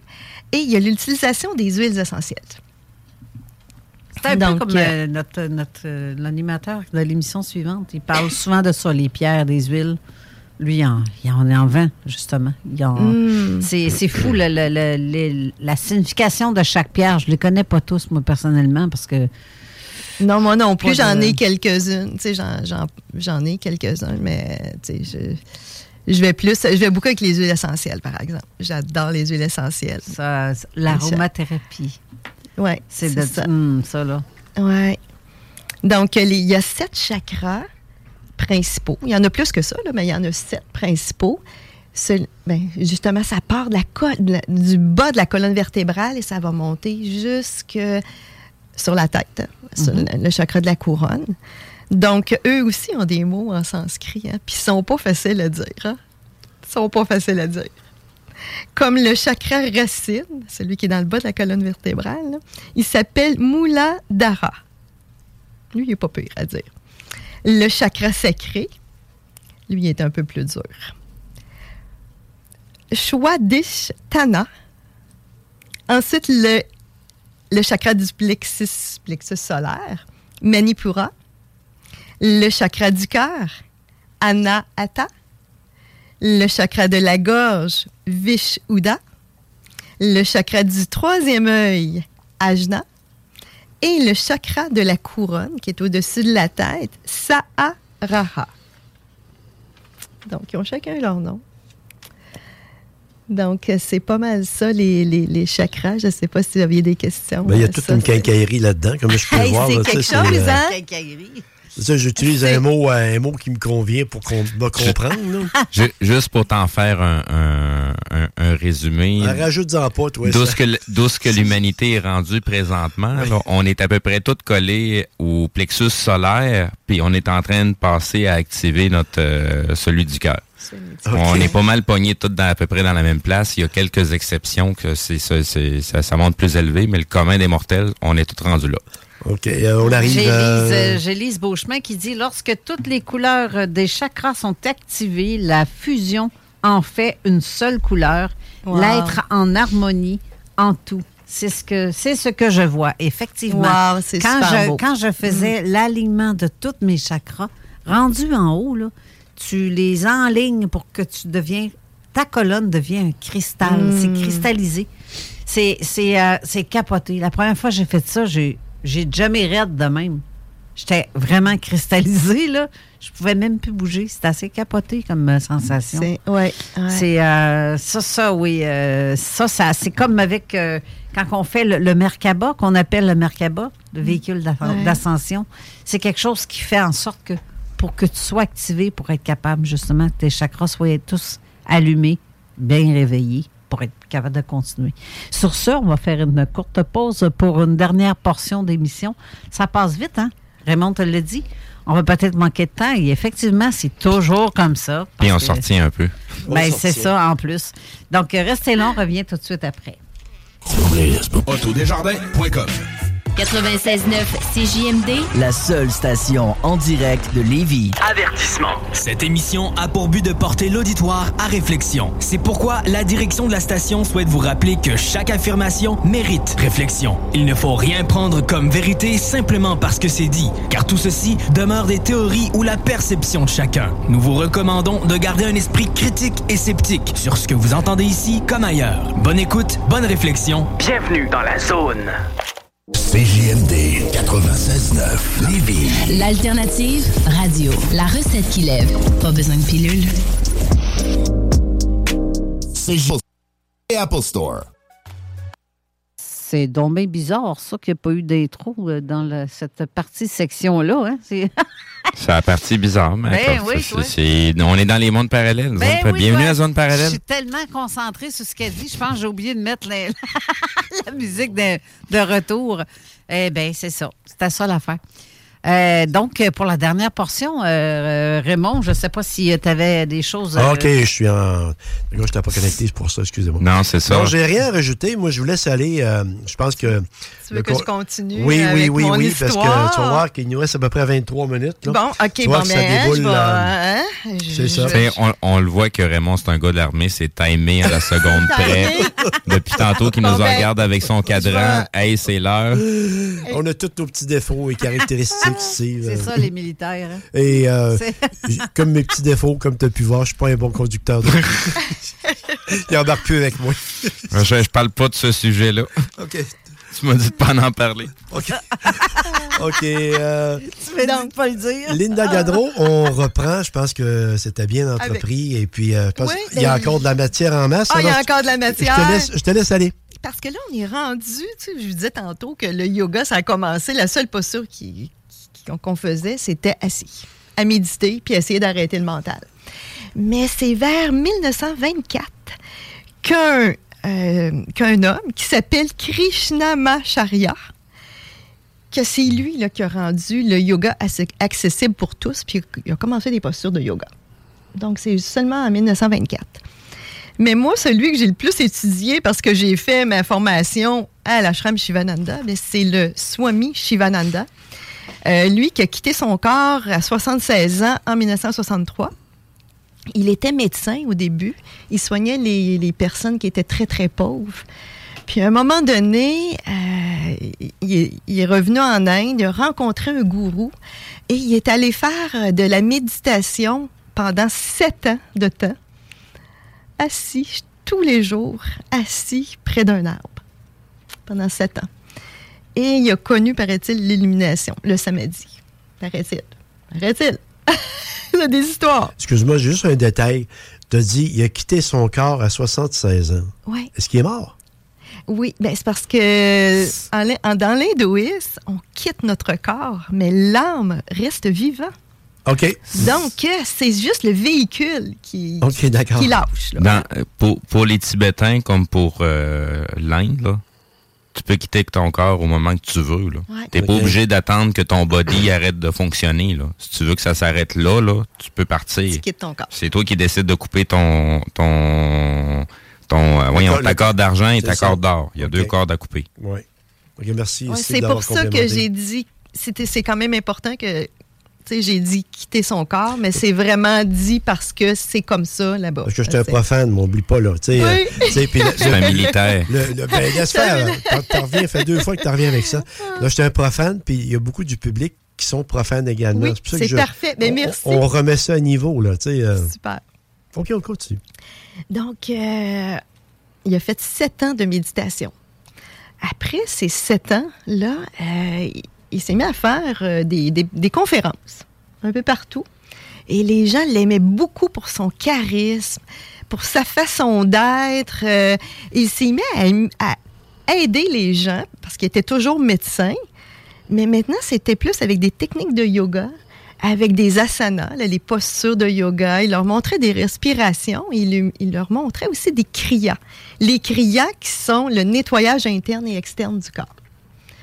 Donc, euh, et son, là, il est devenu avec une communauté autour de lui. Et le premier ashram en Inde, Shivananda, a vu le jour en 1932. Et dans ce temps-là, euh, comment ça se passait, là, c'était vraiment différent d'aujourd'hui qu'on s'en va faire un cours de yoga d'une heure. Les gens entraient à l'ashram à peu près à l'âge de 8 ans et ils demeuraient là avec leur gourou pendant 12 ans. C'est quand même hein, différent. Hein? Mais c'est un peu euh, c'est un peu la même chose euh, côté égyptien. Euh, les, les élèves qui rentraient au temple, c'était pour quasiment une vingtaine d'années. C'était en deux en deux parties. Et c'était un enseignement pour apprendre à se connaître soi-même. Oui, ben c'est un peu de, dans le fond, c'est un peu ça là. ce système-là, là, on l'appelle le gourou kula. Gourou pour maître Mhm. et kula pour de- demeure. Mhm. donc le gourou Kula. Euh, et les, les gens qui étaient là, là, ils, étaient, ils étaient traités comme des membres de la famille. euh, ils faisaient des leçons quotidiennes de philosophie. euh, on leur apprenait encore les asanas de yoga, les postures, les respirations et le karma yoga qui purifie, qui purifie l'esprit. Le karma yoga qui est la- le bénévolat. Donc, euh, puis les gens faisaient les tâches ménagères, comme aujourd'hui, dans le fond, dans, dans les ashrams. Donc, euh, c'était un peu comme ça que ça se passait. Et les enseignements de Swami Shivananda là, se résument ainsi. Lui, il disait, puis j'ai même un T-shirt que c'est écrit, là, servez, aimez, donnez, purifiez-vous, méditez, réalisez-vous. Donc ça, c'était les, euh, les enseignements de, C'est très bien exprimé de dans, Swami Cinq. Shivananda. Ouais. dans, cinq, dans cinq points, en fait. là. Ouais. Ben, c'est un- euh, moi, je, je dois vous dire que il n'y a pas beaucoup de gens qui enseignent le yoga Shivananda. Ben, à Québec, je pense que je suis une des seules qui enseigne. À Lévis, il y en a, il y a, il y a une personne ou deux. Là. Donc, euh, c'est pas un enseignement de yoga qu'on voit très, très, très fréquemment. C'est un yoga qui va ressembler à ce qu'il y avait comme les- dans les anciennes traditions. Donc, euh, Le type que t'enseignes, Le là. type que moi j'enseigne, ouais. ouais. D'accord. C'est ça. Et tantôt, tu m'as posé une question. Qu'est-ce qui se passe dans le cerveau? Oui. Dans le cerveau. Ça, je pense que c'est quand même important d'en parler. Mais je vais juste vous dire quelque chose avant de commencer. Les gens là, qui font du yoga, je pense qu'il n'y a pas personne que ça leur est pas arrivé. Tu passes une journée là, terrible, là, de stress, que ça va mal, tout va mal. Là. Puis là, tu t'en vas à ton cours de yoga. Là. Tu te dis, my God, quelle journée! Je, je- je me sens défaite. là. Je me sens là. Et tu ressors de ton cours de yoga. Tu n'as pris aucune substance. là. Tu n'as rien pris. tu sors de là d'une heure. Tu es heureux. Tu es de bonne humeur. Tu te dis, ben voyons, c'est quoi qui s'est passé? Ben, nœuds. qui s'est passé? Oui. Ben, écoute, c'est que, qu'est-ce qui s'est passé? C'est que la méditation et le yoga, les deux ensemble, là, ça va modifier le cerveau au niveau cellulaire. Le corps au grand complet. Oui, le corps au complet. Parce que tout commence, étant donné qu'on commence par la respiration, ça commence ici Hmm. et ça monte et tout le long. Ouais. Il se passe quelque chose qui veut, veut pas. Il se passe quelque chose. Mais avant les années 2000, il y avait peut-être un peu plus de difficulté à savoir c'est quoi qui se passait exactement. Mais dans les années 2000, là, il y a des scientifiques, parce qu'avec l'apparition des technologies d'imagerie cérébrale, ils ont pu avoir la preuve tangible là, de qu'est-ce qui se passait dans le cerveau. Puis là, ben, j'ai des notes, là, parce que ça, c'est pas des affaires que je dis à tous les jours Mhm. euh, mes élèves, là, mais je Mais- trouve mais ça juste, fun mais quand juste en, même. en- en intervention, euh, tu viens de dire une journée épouvantable, puis en, l'espace d'un- d'une séance, heure. je me- si je te connaissais pas, je dirais, ben, elle est en train de vendre son stock. Ça n'a pas de bon sens. je, je dis, en en main un peu, là, euh, mais je te connais, alors pour moi, ça passe. Ça passe? Oui, ça passe. Ben, moi, j'ai pas l'impression que, que, que qu'à graisse épais. J'ai vraiment pas l'impression. Je la Non, comprends. c'est ça. Je comprends ce qu'elle dit. C'est ça l'affaire différence. Ben, Puis euh, c'est, euh, c'est- et je vois que c'est très apprécié parce qu'on reçoit beaucoup de beaux commentaires et des questions, euh, comme je- j'en ai lu tantôt, là, mais les gens apprécient ce genre de sujet-là. Puis je, je comparerais le yoga à une thérapie de rire. hein. Ben, il y a, il y le yoga du rire aussi. Ben, tu vois, quand tu ris, qu'est-ce qui se passe dans ton corps? Ben, écoute, dans ton cerveau, là, Ah, ben, c'est ça. C'est la preuve. Ben C'est- oui, c'est- je suis allée à un cours du yoga du rire une fois. Je pense que j'ai resté accroché là, moi, Hey. parce que je ris tout le temps. Ben, moi, là, je pensais de pas rire. Je pensais de pas rire. J'ai pas revenu encore, je pense. Hey, Non, c'est j'ai- ça, je pense que ben, je suis moi non plus.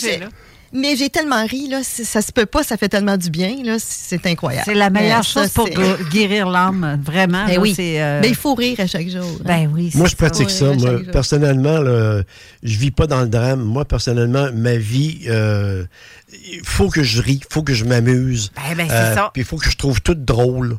On Alors, me dit euh, que j'ai un rire contagieux. Mais- Juste le fait que je ris mal, Ouais. là, je le sais que je ris mal. Puis Mais- que je- mais je fais rire les autres. Même juste des- ça. Mon Dieu, tant mieux. Même des fois, ma conjointe, elle trouve que j'en mets un peu trop. Mais euh, continue parce que ça va être comme ça à l'avenir. Ça fait que, non, mais c'est ça, c'est ma, c'est ma, c'est ma thérapie mentale. là. Ben, Raymond, ça sans que le savoir, là, tu pratiques le yoga du rire. Tu vois? Alors, tu fais euh, du yoga sans le savoir. Hey, je suis rentré dans le club, parfait. T'es rentré dans Hey, le on te club. laisse aller, excuse. Puis, ben, écoutez, là, là, ce qui arrive là, dans le cerveau, là, je vais vous le dire exactement. Là. Bon, il y a, avec l'imagerie cérébrale, c'est qu'ils ont vérifié tout ça et il y a une activité dans le, cortex gauche. OK, ça, c'est le siège des émotions positives, comme le bonheur. Ben, il va, ça va augmenter. Hein? Puis pendant ce temps, comme un augmente, ben pendant ce, ce temps, l'activité du cortex droit, qui est, qui est un site des émotions négatives et de l'anxiété, ben lui, il va aller diminuer. Donc, c'est pour, ces, c'est pour ça que les modifications cérébrales, là, ils vont te causer un bien-être euh, psychologique immédiat. Donc, c'est pour ça que quand on sort d'un cours de yoga, après une heure, ben, on va être de bonne humeur. Donc, euh, mais avec cette, cette étude-là aussi, là, on dit que cette étude va illustrer la neuroplastie du cerveau. Mais j'ai, une Là, question de, de Oui, mon amie euh, Oui. Christine Tuat, justement, qui nous écoute de cette île. là. Tu sais, il y en a de Laval Oui. que j'ai vu tantôt. Il y en a de partout, comme euh, Raymond disait. Mais euh, elle demande, tu sais, elle dit elle aimerait ça faire du yoga. Mais étant donné qu'elle fait de l'arthrite, c'est difficile pour elle de faire des mouvements de. Est-ce que ça peut aider? Ah, c'est sûr que ça peut aider. Ça, ça peut aider parce que le yoga va aider aussi dans la gestion de la douleur. Donc, la fibromyalgie Juste- ouais. euh, aussi, quelqu'un Ouais. qui souffre de ça. Oui, oui. Il va en faire à sa mesure.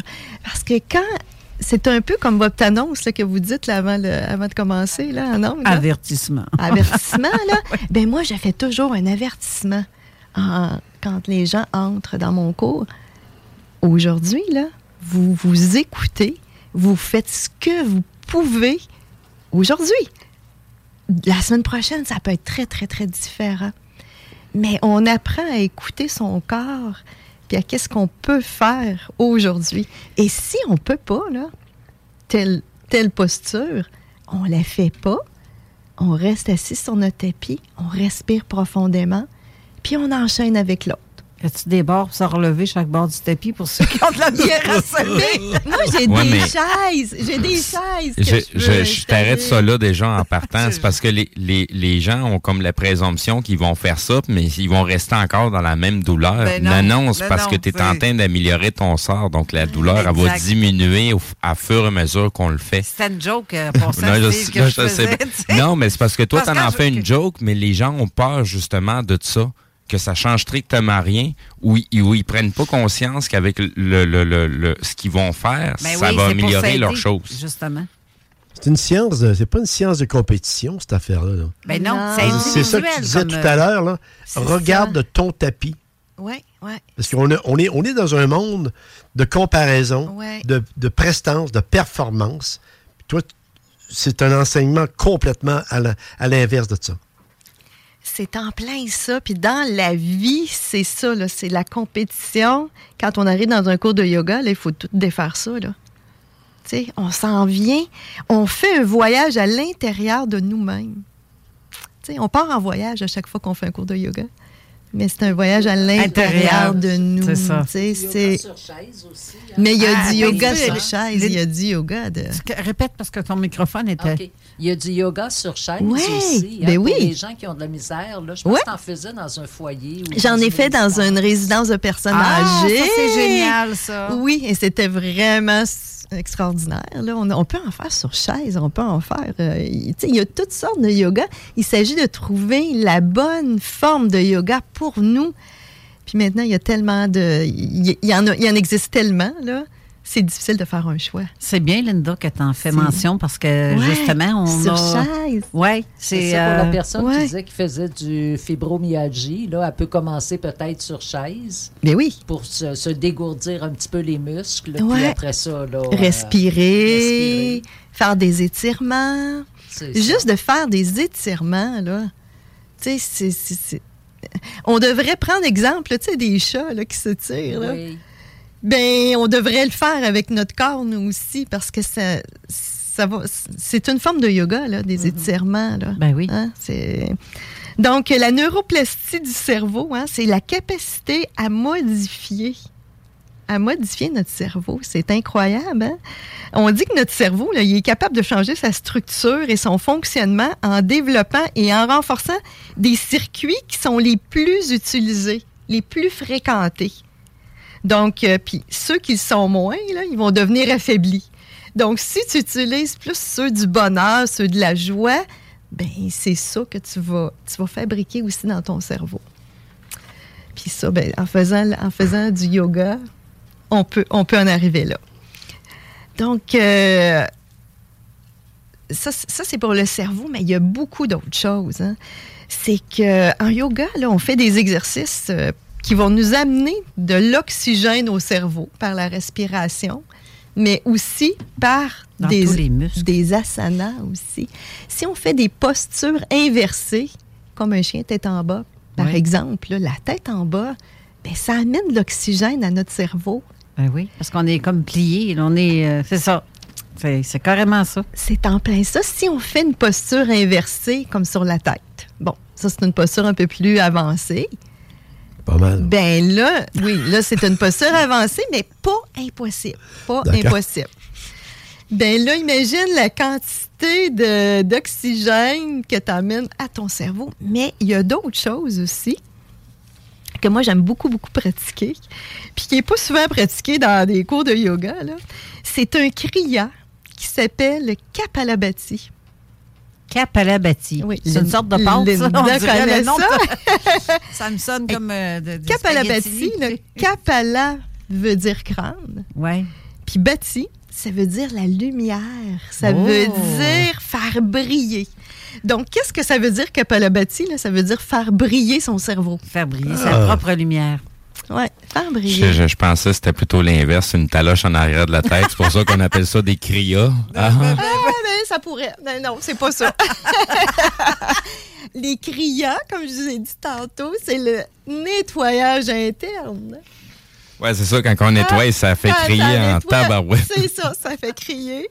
Mais euh, à Kapalabhati, on va dire, plusieurs vont dire que c'est un, euh, que c'est une respiration, mais c'est plutôt un kriya. C'est que c'est une technique de respiration, si on peut dire, mais qui va nettoyer les poumons, qui va envoyer plus d'oxygène à notre cerveau et qui va, on va se sentir tout de suite avec une énergie renouvelée. Puis comment ça se pratique? C'est le contraire de notre respiration naturelle. Parce qu'on inspire de façon volontaire, hein, régulièrement, Ben et on expire de façon involontaire. Dans Kapalabhati, ça va être le contraire. On va expirer fortement par le nez et on va reprendre une mini-inspiration. Donc, ça va nettoyer les poumons, ça va envoyer beaucoup, beaucoup d'oxygène à notre cerveau et euh, ça va dynamiser. Tu sais, disons une journée, on est fatigué, on se demande euh, comment est-ce qu'on va faire pour faire notre journée au complet. On pratique quelques kapalabhati et je vous dis, l'énergie, euh, l'énergie est renouvelée assez rapidement. C'est fort intéressant. Je vais lire un dernier commentaire qui est de Lise Beauchemin, qu'on va recevoir aussi à l'émission euh, prochainement. Euh, aller à son rythme, c'est important. Je me suis guérie à la- de la fibromyalgie en bougeant à mes possibilités du moment. C'est exactement ça. Tu vas, comme tu disais tantôt, tu vas pas, mais... Tu vas à ton rythme. C'est ça. C'est ça le plus difficile, c'est de respecter notre corps, de respecter notre rythme. C'est- vraiment ça le plus, le plus, plus, plus, plus, plus difficile. là. Parce qu'attendez, j'avais écrit quelque chose. C'est comme, que- comme défaire une pelote de laine qui est toute emmêlée, là, puis qu'on essaie de suivre le filament. Faut, faut vraiment être patient puis le faire. Ça, ça sert à rien de s'énerver pour essayer de tout le défaire d'un coup. Là, ça marchera pas. Faut vraiment y aller euh, délicatement, euh, morceau par morceau. Ouais. Puis à un moment donné, on, on va se rendre compte qu'on s'est rendu jusqu'au bout. C'est la patience, Oui. euh, le yoga. Comme moi, juste pour vous montrer comment j'étais pas patiente, hein, après un cours, je suis allée voir le professeur et j'ai dit c'est pas fait pour moi. Tu sais, j'étais allée lui dire ça, là, j'en reviens pas. Là. Ben, chaque, chaque personne T'sais- décide où ce qu'il veut mettre ses bornes. Hein? On est personne pour euh, dire le contraire. Mais si, si on veut les mettre ailleurs, c'est à nous de le décider aussi, de déplacer ces limites-là. Ouais. Euh, Qui aurait pu me dire à ce moment-là que, que j'étais pour devenir prof... enseigner le yoga un jour? Là, euh, Qui aurait dit que j'aurais fait de la radio? J'allais Ben, dire la même c'est affaire. Ouais, c'est ça. C'est ça, hein? En 2018, sérieusement, en 2016, je l'ai demandé. Mais j'ai j'ai aucun Ah. cours là-dedans. J'ai absolument aucune notion de tout ça. Ce que je fais ici, là, avec la console. Je n'ai pas été dans une école particulière. Je l'ai appris ici, avec le directeur de la station, puis avec d'autres animateurs qui m'ont fait pratiquer, pratiquer, puis à m'amener pendant depuis quelques mois. Puis après ça, pouf, quelques Mm. semaines plutôt. Puis après ça, pouf, OK, vas-y, pars, pousse. Puis ils m'ont poussé dans le dos, vas-y, t'es capable. Ben, c'est comme, excuse-moi, C'est- là, c'est comme... euh, On, on se fait pousser avant qu'on soit vraiment prêt. Juste, en, juste en illustrant, c'est un peu comme Lise Payette. euh, elle a commencé de même. euh, elle a essayé le studio et puis euh, finalement, elle a eu son émission. Euh, José Turmel, c'est la même affaire. Tu sais, Ils n'ont pas été au CRTC, les autres-là. Ils ont... Hey, euh, malheureusement, euh, on a couvert énormément de substances, mais je ne veux pas emboîter sur l'émission de, de, euh, de Raymond Justement, Choquette. Justement. Et puis, euh, on te rejoint co- comment, euh, Lin- Linda, pour... Ouais, s'il y a des gens ben- qui sont un peu comme allumés actuellement, je pense que je vais aller acheter mon tapis bientôt moi-même. là. Mais Oh, euh, on le prend en note, hein, Linda? C'est ça. On le prend en note, on le prend en Eh, note. Elle va s'en souvenir. Eh oui, hein? Ben, écoutez, là, pour l'instant, là, je, euh, je donne des cours à deux endroits. Là, c'est avec la ville de Québec. Là, c'est au loisir du jardin. Donc, on a juste à regarder sur, à loisir du jardin, là, puis on va voir mon nom dans le yoga doux et dans le cours de méditation, respiration, relaxation. Et aussi avec les loisirs Bourassa, le lundi après-midi et le jeudi soir. ça, c'est où ça? C'est à Charlebourg, les deux. Il y en a un qui c'est sur la rue des Roses, puis l'autre, c'est sur la 60e rue. Est. Euh, puis il y en a une autre place, c'est à côté de l'Arpidrome. C'est quasiment, on ren- pour rentrer à l'Arpidrome, il y a comme une petite porte, là, puis c'est tout de suite là. Puis sur Facebook, tu es sur Facebook? Je euh? suis sur. Facebook. Alors, Et euh, donc, vous pouvez me rejoindre sur mon Messenger. Ça va me faire plaisir de répondre à. Ce qui serait intéressant, c'est que tu ailles sur euh, la page de Zone Parallèle. Oui. Que tu ailles cliquer sur des commentaires ou mettre un commentaire. Donc, les gens vont savoir c'est laquelle. Parfait. Parce que là, moi, je le sais parce que je viens de te faire une demande d'amis, là. Oui, super. Mais euh, sauf que les gens, ceux qui veulent te contacter aussi, parce que je suis sûre qu'il y en a une qui va vouloir t'avoir dans euh, ces émissions, n'est-ce pas, Lise? Mais euh, c'est tout. Ça sonne même en passant, là. Mais elle doit rire. Euh, sur ce, on est obligé de, de quitter là. Parce juste que- dire un merci à Linda Oui, oui. Excuse-moi, Carole. Merci beaucoup, Linda. Et puis, euh, merci également à Linda Boisvert parce que j'ai passé par elle pour essayer de faire le lien, pour l'amener à l'émission, l'apprivoiser. Et puis, euh, en fait, c'est un travail d'équipe. Linda Puis, O'Carr. je, je dois juste vous dire que Raymond m'a pas demandé si je voulais. Il a, il a présumé que je voulais parce qu'il m'a tout parlé de ça. J'ai dit Ah, mais Raymond, je t'ai pas dit si je te disais. Je t'ai pas dit oui. Ben, c'est habituellement, si on vit notre moment présent, OK, ben on s'en va là, d'abord. c'est ça. Mais ça même. fait vraiment plaisir. C'était Merci, merci de ta été un honneur. Merci beaucoup. C'est très apprécié. Merci Namasté. Raymond. Oui. merci Raymond de ta, ta, ta- ta- vraiment là, t'as une belle émission que tu as faite là. Merci beaucoup. Merci Linda Boisvert, contente de t'avoir vue, chère dame. Et euh, merci encore une fois, Linda Gaudreau. Et restez Merci. là parce que, Steve, euh, merci encore une fois. Et merci à tous les auditeurs qui ont été là. Et pour les gentils commentaires. Donc, je t'invite à aller voir euh, les commentaires des gens. Si, euh, si vous avez des questions, Linda pourrait aller euh, y répondre directement. Zone Ça parallèle. plaisir. Parfait. Puis le- le- l'émission de la zone insolite commence dans quelques instants. Restez là. C'est Raymond Choquette. On va parler d'OVNI encore une fois. Ça va être très intéressant. Oui. J'en suis certaine. Restez là. Bonne semaine à vous tous. Merci, Steve. À la semaine prochaine. Bye Bye, les auditeurs. Ça a baigné. Radio.